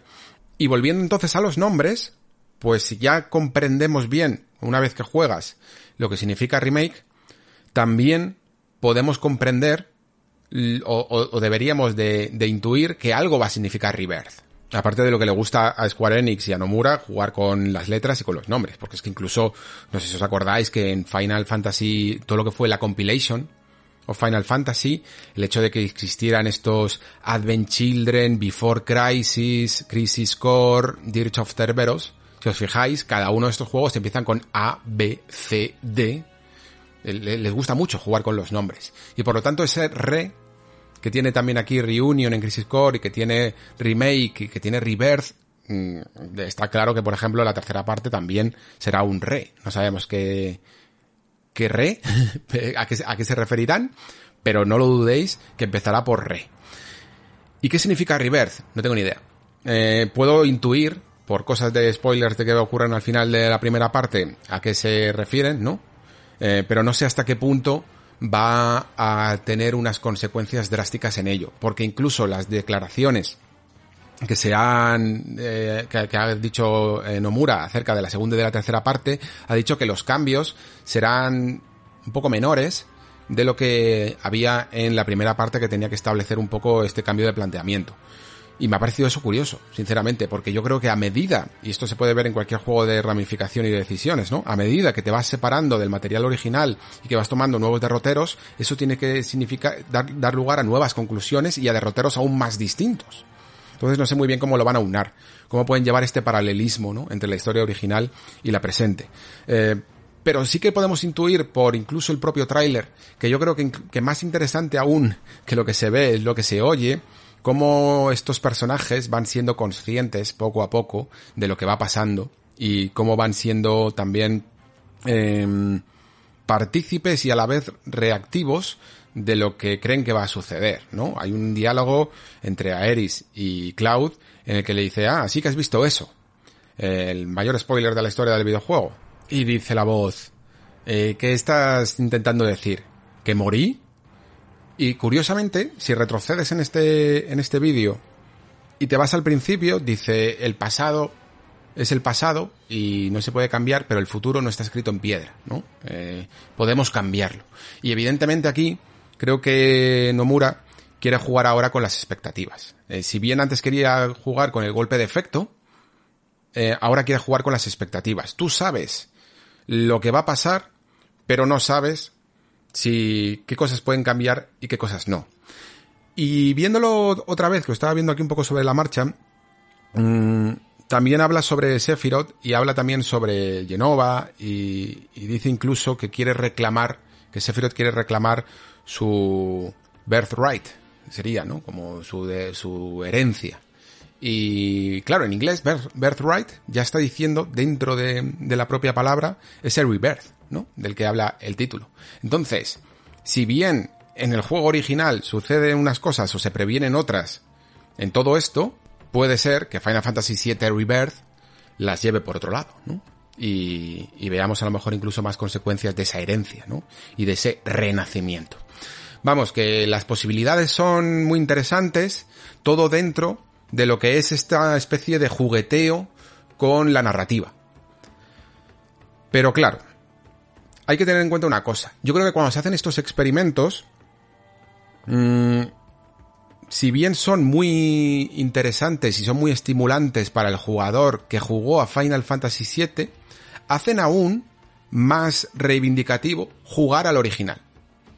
Muchísimo, muchísimo. Primero, porque creo que si no juegas al original, ya sí que no te vas a enterar de nada. Esto no es un remake sustitutivo en absoluto de lo que es la experiencia de Final Fantasy VII original.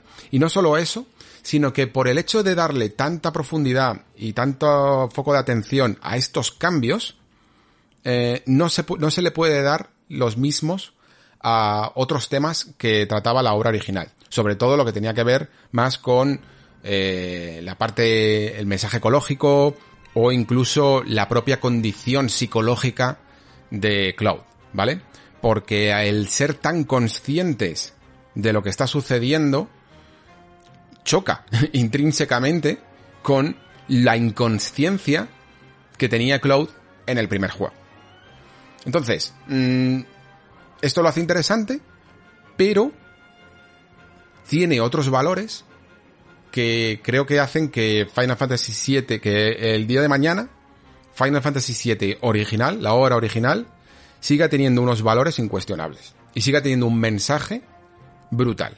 Más allá de la presentación que es algo que aquí se va a explorar menos, se va a juguetear más con el lore, con el mundo construido y con esos eh, lugares y espacios alternativos, ¿no? Y si bien yo comenté que había partes del final de Final Fantasy VII Remake que no me habían convencido mucho porque, bueno, me parecían un poco fantasiosas, eh, sí que es verdad que le puedo llegar a ver el valor de hacer este tipo de cosas y este tipo de, de, juegos, porque sobre todo a alguien que le gusta un poco la teoría narrativa y tal, me parecen interesantes, pero sobre todo lo que me está pareciendo más interesante es precisamente eso, que todos los juegos que estaban haciendo su remake se corre un poco el riesgo, puedes llegar a tener el miedo de que el futuro olvide la obra original, ¿no? Porque está tan superada por, por la, el atractivo gráfico de lo nuevo que es muy fácil que el día de mañana nadie juegue a Shadow de Colossus, salvo algunos que, que voluntariamente quieran ver por curiosidad cómo fue, no jueguen a Shadow de Colossus de PlayStation 2, no jueguen a Demon Souls de PlayStation 3, ¿no? Todos estos remakes visuales que son uno a uno prácticamente calcado el juego,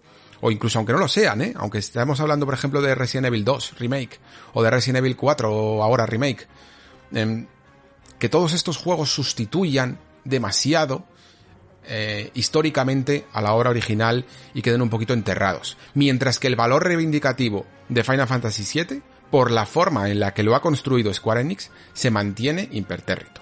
Y seguirá siendo una obra incuestionable y que hay que jugar, haya remake, tres partes, spin-offs y lo que tú quieras. Es imperativo que juguéis. Y sobre todo incluso si queréis jugar a los remakes. o sea, estas partes. Es que no, es que no hay otra. Es que tenéis que jugar. Muy bien. Eh, de eso me alegro un montón. Sinceramente. Y, y también de la apuesta. Eh, por, por eh, intentar hacer algo, algo distinto.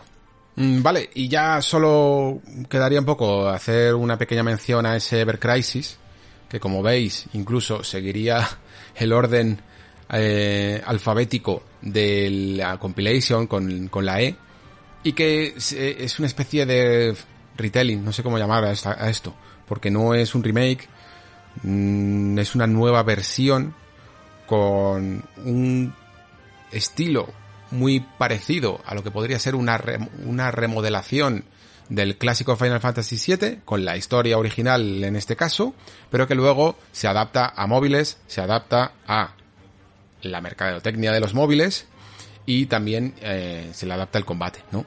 Es una pena porque, sinceramente, creo que molaría mucho tener una especie de remake visual con este estilo y que clavara mucho más las cámaras fijas.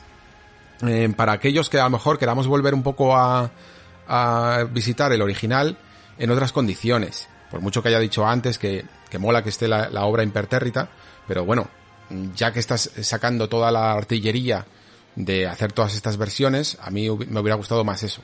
Mm, entiendo perfectamente que para lo que es Square Enix a día de hoy, pues prefieran enfocarlo directamente sobre todo al mercado japonés y al mercado japonés de móvil. Pero sí que a muchos de vosotros habéis notado que incluso este juego ya no solo son los cambios eh, hacia ese diseño de móvil, sino incluso el, digamos que los sutiles cambios de a lo mejor no haberse dado cuenta, o, incluso por haber querido hacer algunos cambios en planos de cámara y tal, que no consiguen el mismo dramatismo que el original, ¿no? Y eso todavía creo que habla más, más que mal de este Ever Crisis, habla bien de lo mucho, de lo bueno que fue Final Fantasy VII original. Es que lo tengo que volver a decir. Es que es así. Es que a veces pienso, creo que esto lo dije cuando fui a, al Arte Muere en el programa este en, gigantesco que hicimos Chisco, Liam y yo, y ordenando el Olimpo y todo esto, ¿no? Y que, no sé si lo dije, pero yo ya lo estaba pensando, que Final Fantasy VII a veces tengo la sensación de que salió mejor de lo que ellos mismos creían, de lo que ellos mismos pensaban y de las capacidades que tenían gente que en el fondo era muy joven, como para dominar ciertos aspectos narrativos tan tan bien como ya lo hacían.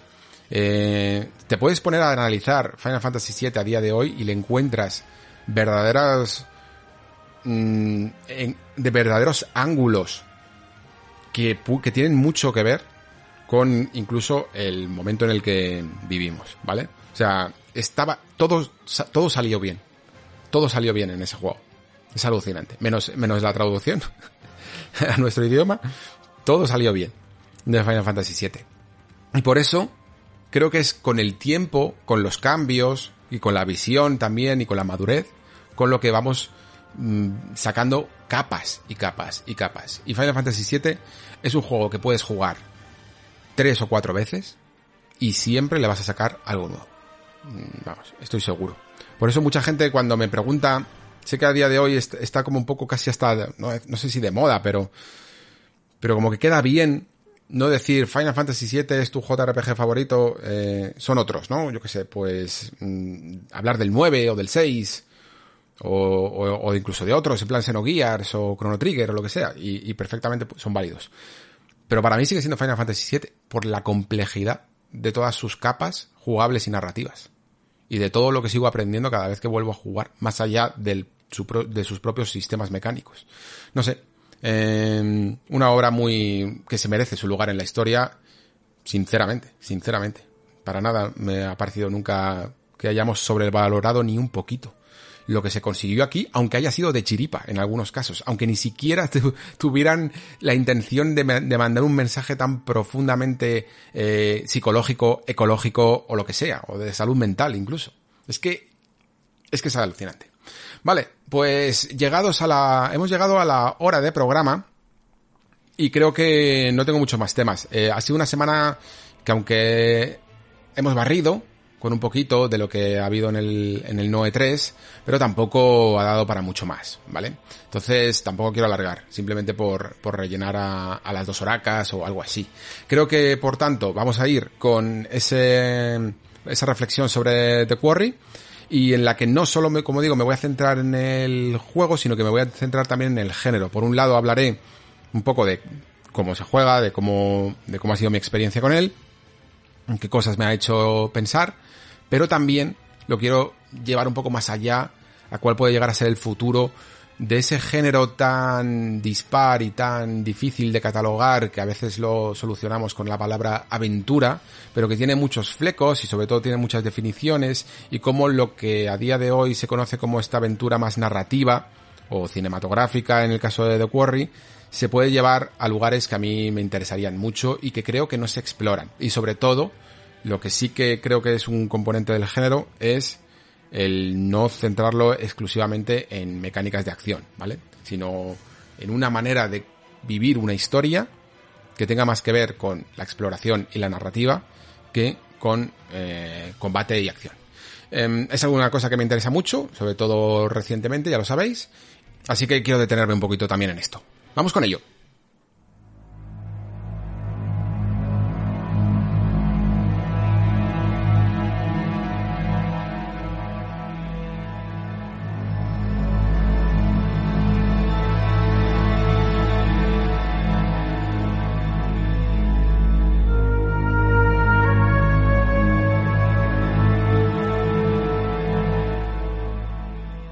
Bueno, pues toca hablar de este de Quarry y yo creo que primero podríamos hacer una especie de repaso de Supermassive, la verdad, un estudio que a mí me parece eh, muy interesante porque tiene una filosofía muy marcada de cómo hacer juegos y está claro que es de este tipo de filosofías que o te gustan o no. Y sobre todo incluso por partida doble en el caso de Supermassive porque se dedican a hacer juegos de terror.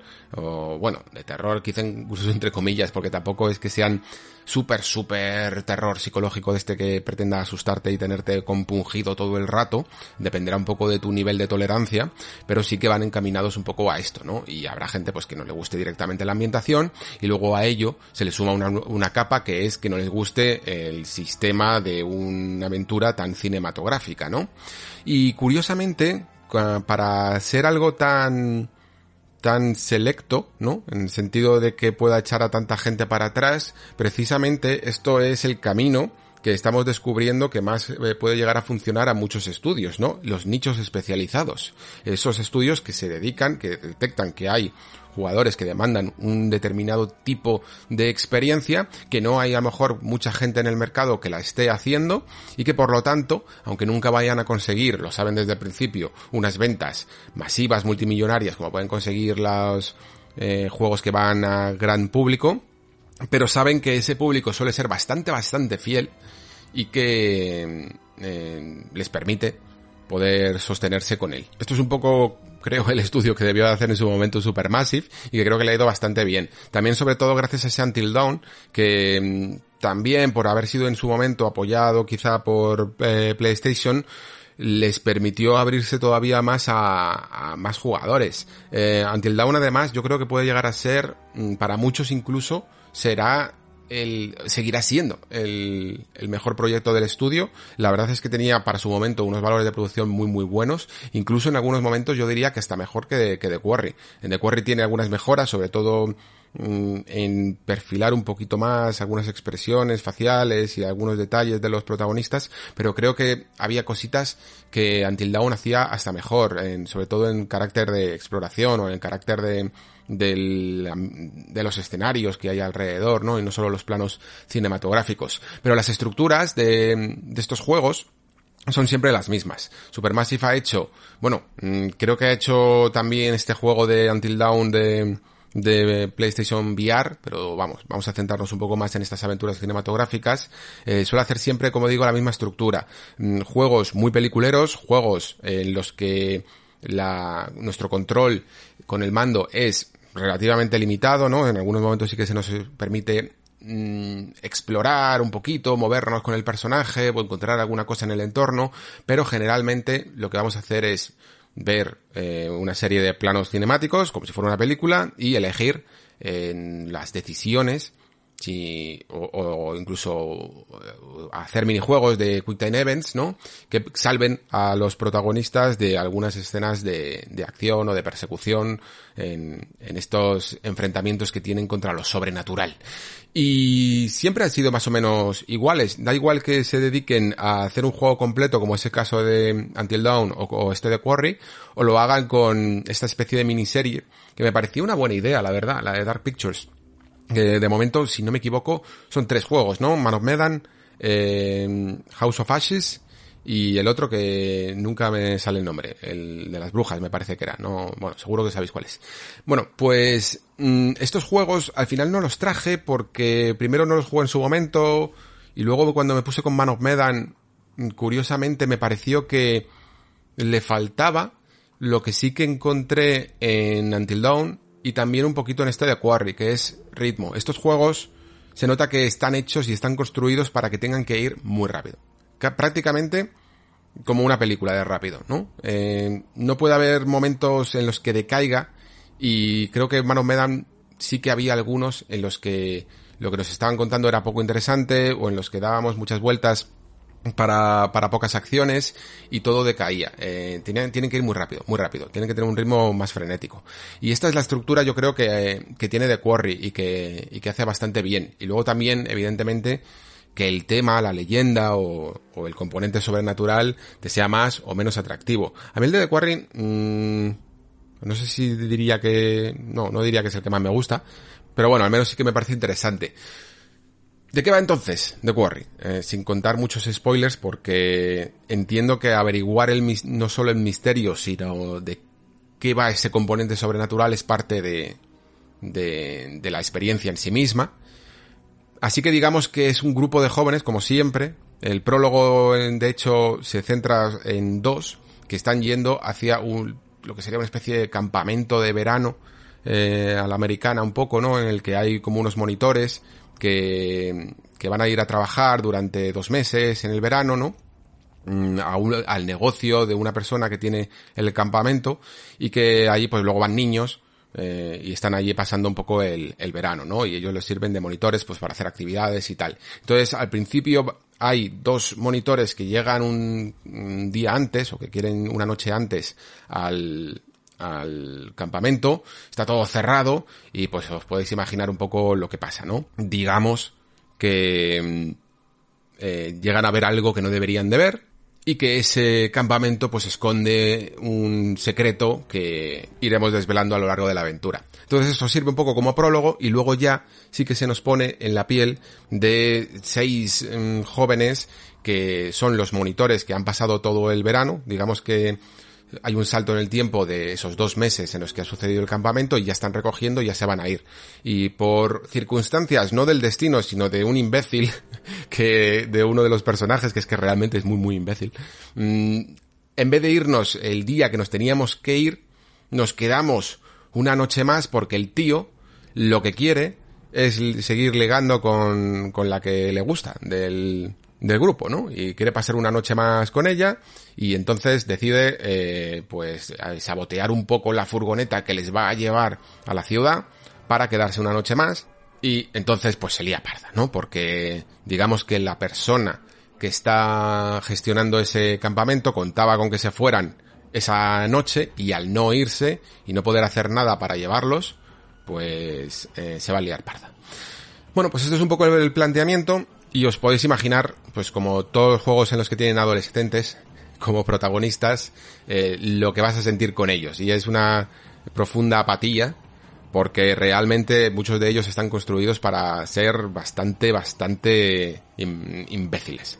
Curiosamente luego lo arregla bastante, porque por ejemplo este tío que digo eh, siempre a mí me ha parecido bastante imbécil, pero pero luego otros que se hacen un poco los graciosetes y tal, eh, luego sí que es verdad que poco a poco, le, no voy a decir que le vayas cogiendo cariño, pero sí que mínimamente se empiezan a comportar de una manera un poquito más racional. Sigue habiendo algunos momentos un tanto ridículos, momentos que, mm, que yo creo que ya siguen el código, no, no, penséis que me estoy mm, quejando o criticándolo porque creo que en el fondo estas eh, emulaciones de películas de terror adolescentes siguen ya unos códigos y lo hacen aposta, ¿no? O sea, hay un momento en el que hay una escena que tendría que ser una persecución mmm, de monstruo persigue a chica, ¿no? Clásica.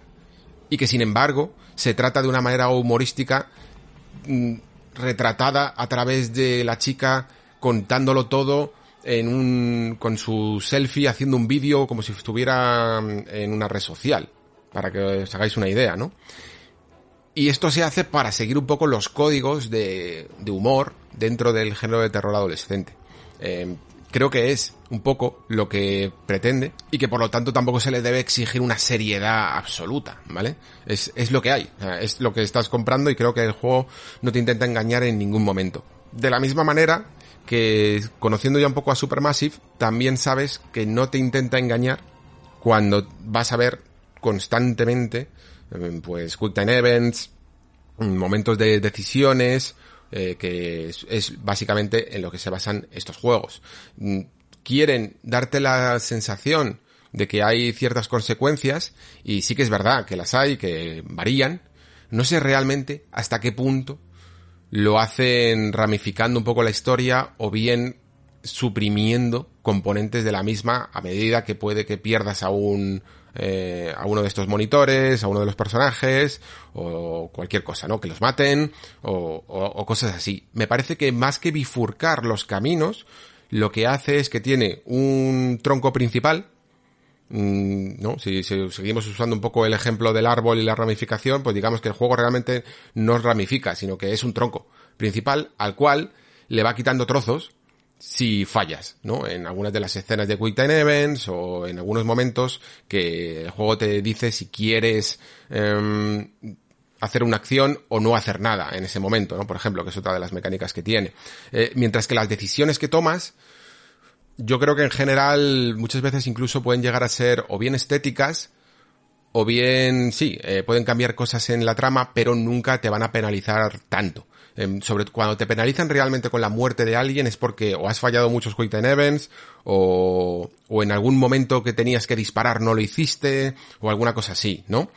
Esa es la estructura básica de, de, de Quarry y es quizá la que más le podría achacar el hecho de que no la sepa no sé cómo decirlo, no, no, no, no, sepa mezclar con un poquito más de ese componente exploración de cuando tenemos al personaje eh, libre para poder eh, explorar un entorno, pues, explorar la casa, explorar los alrededores y, e investigar un poquito este misterio.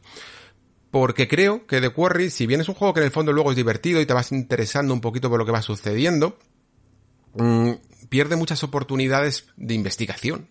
Pierde muchas oportunidades de esos momentos en los que tú por fin te dan el control de los mandos, te mueves con el personaje y tienes un momento para explorar el entorno y descubrir ciertas pistas. Y en el menú te dice, sí, tienes pistas, tienes evidencias, no sé cómo las llama, eh, y no sirven para nada, realmente. El personaje se pone a examinar una cosa, no le hace mucho caso en ese momento, y solo sirve para que en el final del juego, en los créditos, te hagan una especie de podcast extendido en el que según las pistas que vayas encontrando te dicen nuevos diálogos y ya está. Pero que realmente en ese momento no estás investigando nada.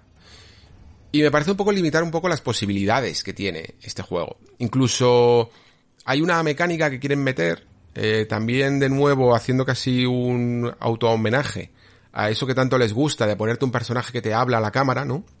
Puedes encontrar una especie de cartas del tarot y si las encuentras, se te permite ver una especie de visión de, del futuro de las circunstancias para saber un poco a qué atenerte. Pero realmente son tan, tan pequeñas y tan difusas que no sabes muy bien qué esperar, ni te ayudan, a mí por lo menos no me han ayudado demasiado mm, para cuando llega ese momento saber qué es lo que tengo que hacer, identificar al menos lo que tengo que hacer o lo que me gustaría hacer. No me han sido de gran ayuda. Entonces, eh, lo que hablaba de la exploración me recuerda a una pregunta que me hizo Jabliez en, en el Patreon sobre la libertad y la narrativa, ¿no? Él hablaba en su momento de otro juego que es totalmente diferente, ¿vale? que es Final Fantasy VI y decía que en la segunda parte se daba demasiada libertad y se perdía un poco la narración. Y eso es un poco lo que pasa también con The Quarry, en el sentido de que es todo lo contrario. Este juego nunca restringe mucho la libertad, nunca da prácticamente libertad al jugador y totalmente la constriñe a la narrativa.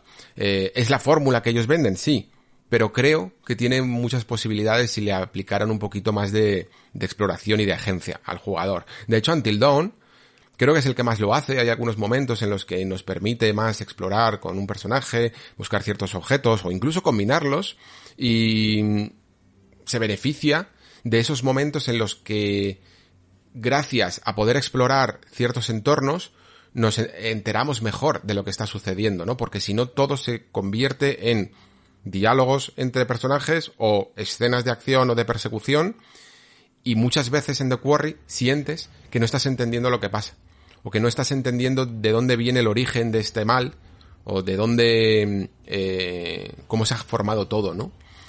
Y aunque al final sí que lo puedes averiguar, solo hay un camino en el fondo para ello, es muy fácil perdértelo, la verdad.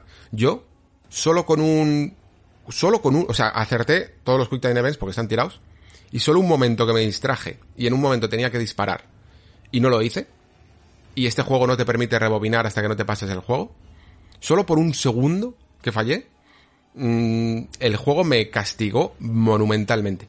Murieron tres personas, eh, tres, tres de los personajes del juego. No me enteré de nada, o sea, porque directamente al, morir estos personajes ya no son los que los pierdas.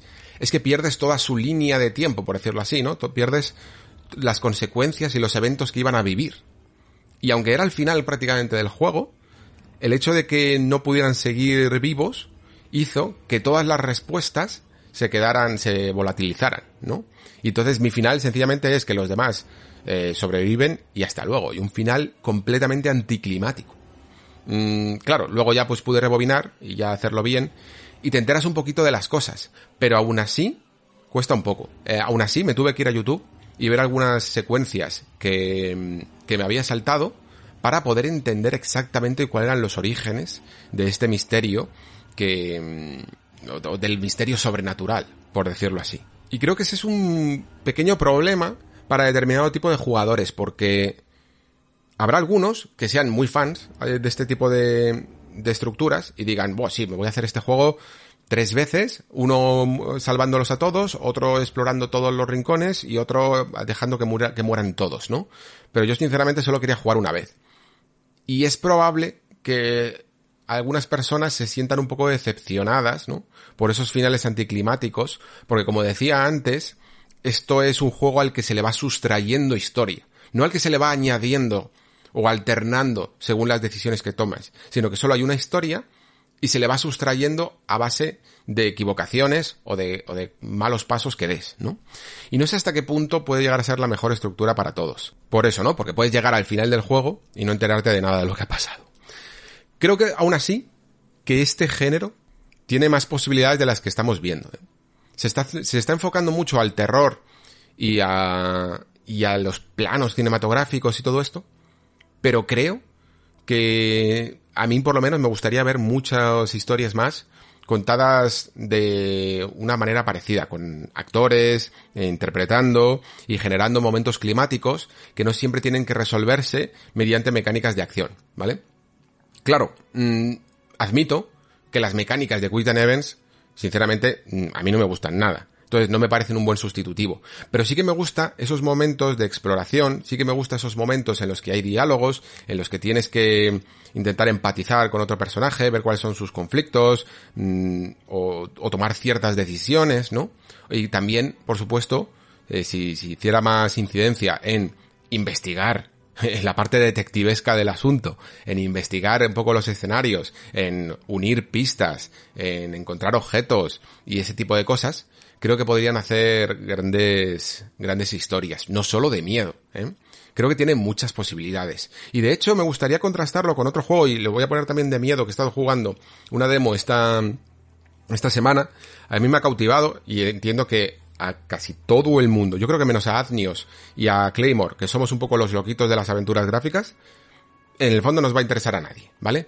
Pero escuchadme, porque a mí me parece al menos interesante el concepto. Se llama Dreams of the Witch House, tiene una demo en Steam y es una aventura gráfica que no es pura y que no mezcla, o sea, que no es sencillamente mm, eh, un point and click de puzzles de inventario. Tiene puzzles de inventario, pero lo mezcla todo como si fuera un sandbox RPG, ¿vale? ¿Qué quiere decir esto? Pues que tienes un calendario a lo persona, tienes eh, mecánicas de economía, y tienes atributos de, de propios de un RPG, ¿no? Y lo que haces es, o sea, Dreams of the Witch House va básicamente sobre el relato homónimo de Lovecraft, ¿vale? El sueño de la casa de la bruja, que es un, un estudiante de la Universidad de Miskatonic que está estudiando unas teorías que, que pretenden pues em, intentar explicar los mm, bueno los fenómenos sobrenaturales eh, con, y las leyendas con métodos matemáticos y, químicos, ¿no? Eh, entonces está haciendo, está trabajando en una teoría y todo eso. Y mientras que está atendiendo a las clases de la Universidad de Miskatonic, pues a la vez duerme en un pequeño cuartucho desangelado de una casa destartalada, ¿no? Que además tiene una particularidad y es que su, una de las paredes tiene un ángulo muy extraño, Y empiezan a suceder cosas rarísimas.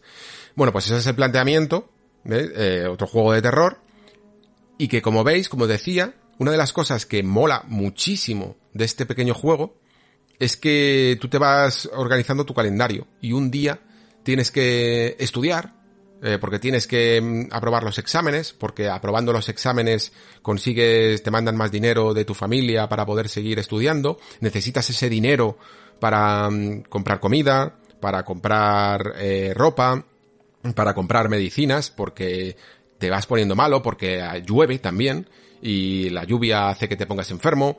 Tiene estas mecánicas de sandbox muy muy interesantes y luego además es, que de verdad está muy está está súper bien, ¿eh? de verdad. Ahí consigue trasladar eh, la obsesión y esa eh, esa falta de cordura, ¿no? Que se busca siempre en las historias de Lovecraft a través de acciones muy sencillas, como por ejemplo que un día se te rompe una bombilla y tienes que pedirle a la casera que te la cambie y mientras que no tienes bombilla no puedes estudiar y estás a oscuras en tu cuarto y en tu cuarto se oyen ruidos y hay una rata gigante eh, que aparece por la noche. O sea, tiene un montón de cosas que las traduce a nivel de mecánicas. Es uno de estos juegos de los que yo siempre eh, estoy buscando porque saben narrar y contar emociones, hacer que sientas emociones a través de mecánicas. Y esto mismo, que es una aventura, que como digo, es una aventura gráfica y por lo tanto, bueno, no por lo tanto, pero el estilo que coge, como está hecho solo por una persona, es clásico pixel art eh, de baja resolución, perfectamente un juego de esta complejidad de la que estoy tratando, es decir, un juego de aventura que tiene sistemas, que tiene mm, economía, que tiene calendario, que te tienes que ir organizando las acciones y que luego también tiene puzzles, se podría perfectamente, me encantaría que se pudiera hacer al nivel que hace Supermassive. A un nivel en el que tuviéramos, pues eso, graficotes también, evidentemente, eh, que tuviéramos interpretaciones y que gracias a todo lo que haces, porque el problema que, le veo muchas veces a los juegos de Supermassive, no para ellos en sí, sino para la diversidad del género, es que tienen que recurrir a QuickTime Events porque todo es una película, ¿no? Y hay mucho, hay muy pocos elementos interactivos. Pero, pero con este tipo de fórmulas, como digo, ¿no? De, de, tener que gestionarte la economía, de tener que decidir si estudiar, de que todas estas cosas te cambian los atributos, son sistemas que creo que equilibrarían bien la falta de necesidad de acción, ¿no? La, la carencia de la acción que tienen los juegos, ¿no? ¿Por qué los juegos meten acción? Siempre.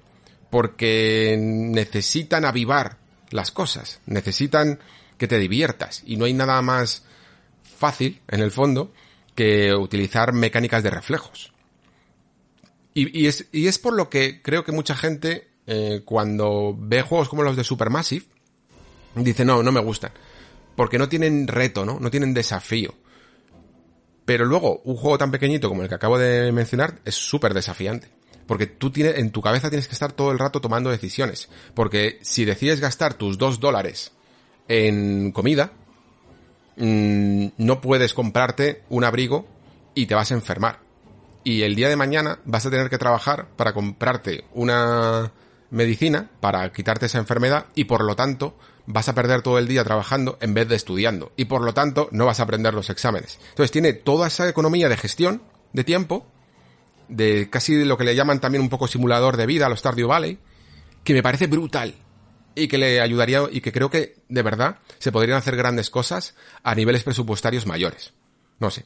Eh, a mí cuando he estado jugando estos dos juegos a la vez, eh, he visto claro que las posibilidades todavía que hay en el mundo de los videojuegos son altísimas y muchas veces solo se exploran a niveles muy pequeños en los que una sola persona tiene grandes ideas.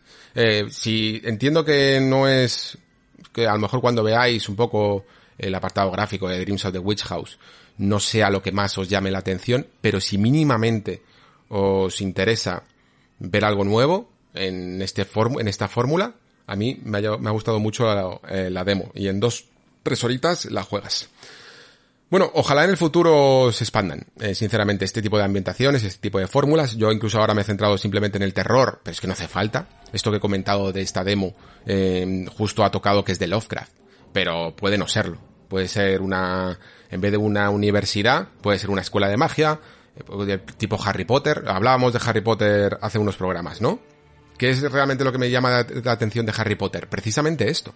Precisamente que el funcionamiento y la logística de una escuela, sea de magia o no, está muy guay. Eh, puedes ir atendiendo a las clases, aprendiendo, especializándote según las clases que vayas, eh, aprendiendo los secretos que hay en el castillo y cada día te dedicas a hacer un tipo de cosa u otra. Y, lo y la acción y el combate va a ser un poco casi lo de menos, ¿no?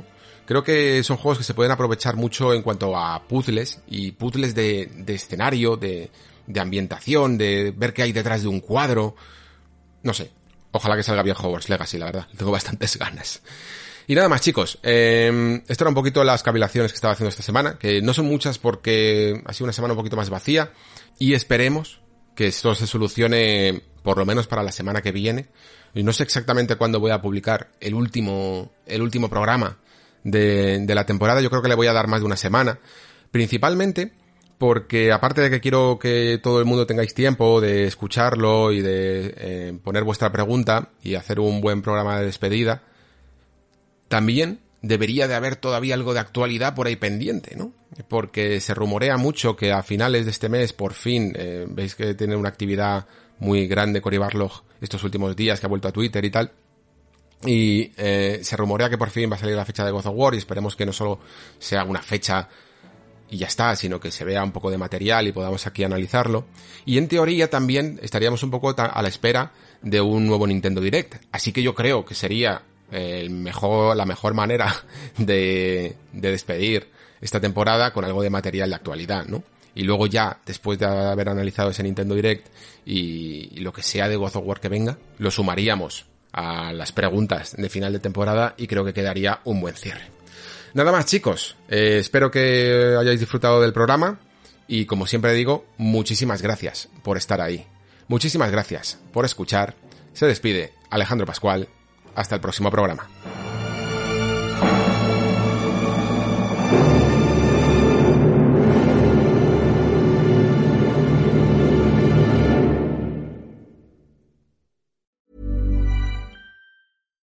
Hi, I'm Daniel, founder of Pretty Litter. Cats and cat owners deserve better than any old fashioned litter. That's why I teamed up with scientists and veterinarians to create Pretty Litter. Its innovative crystal formula has superior odor control and weighs up to 80% less than clay litter. Pretty Litter even monitors health by changing colors to help detect early signs of potential illness. It's the world's smartest kitty litter. Go to prettylitter.com and use code ACAST for 20% off your first order and a free cat toy. Terms and conditions apply. See site for details.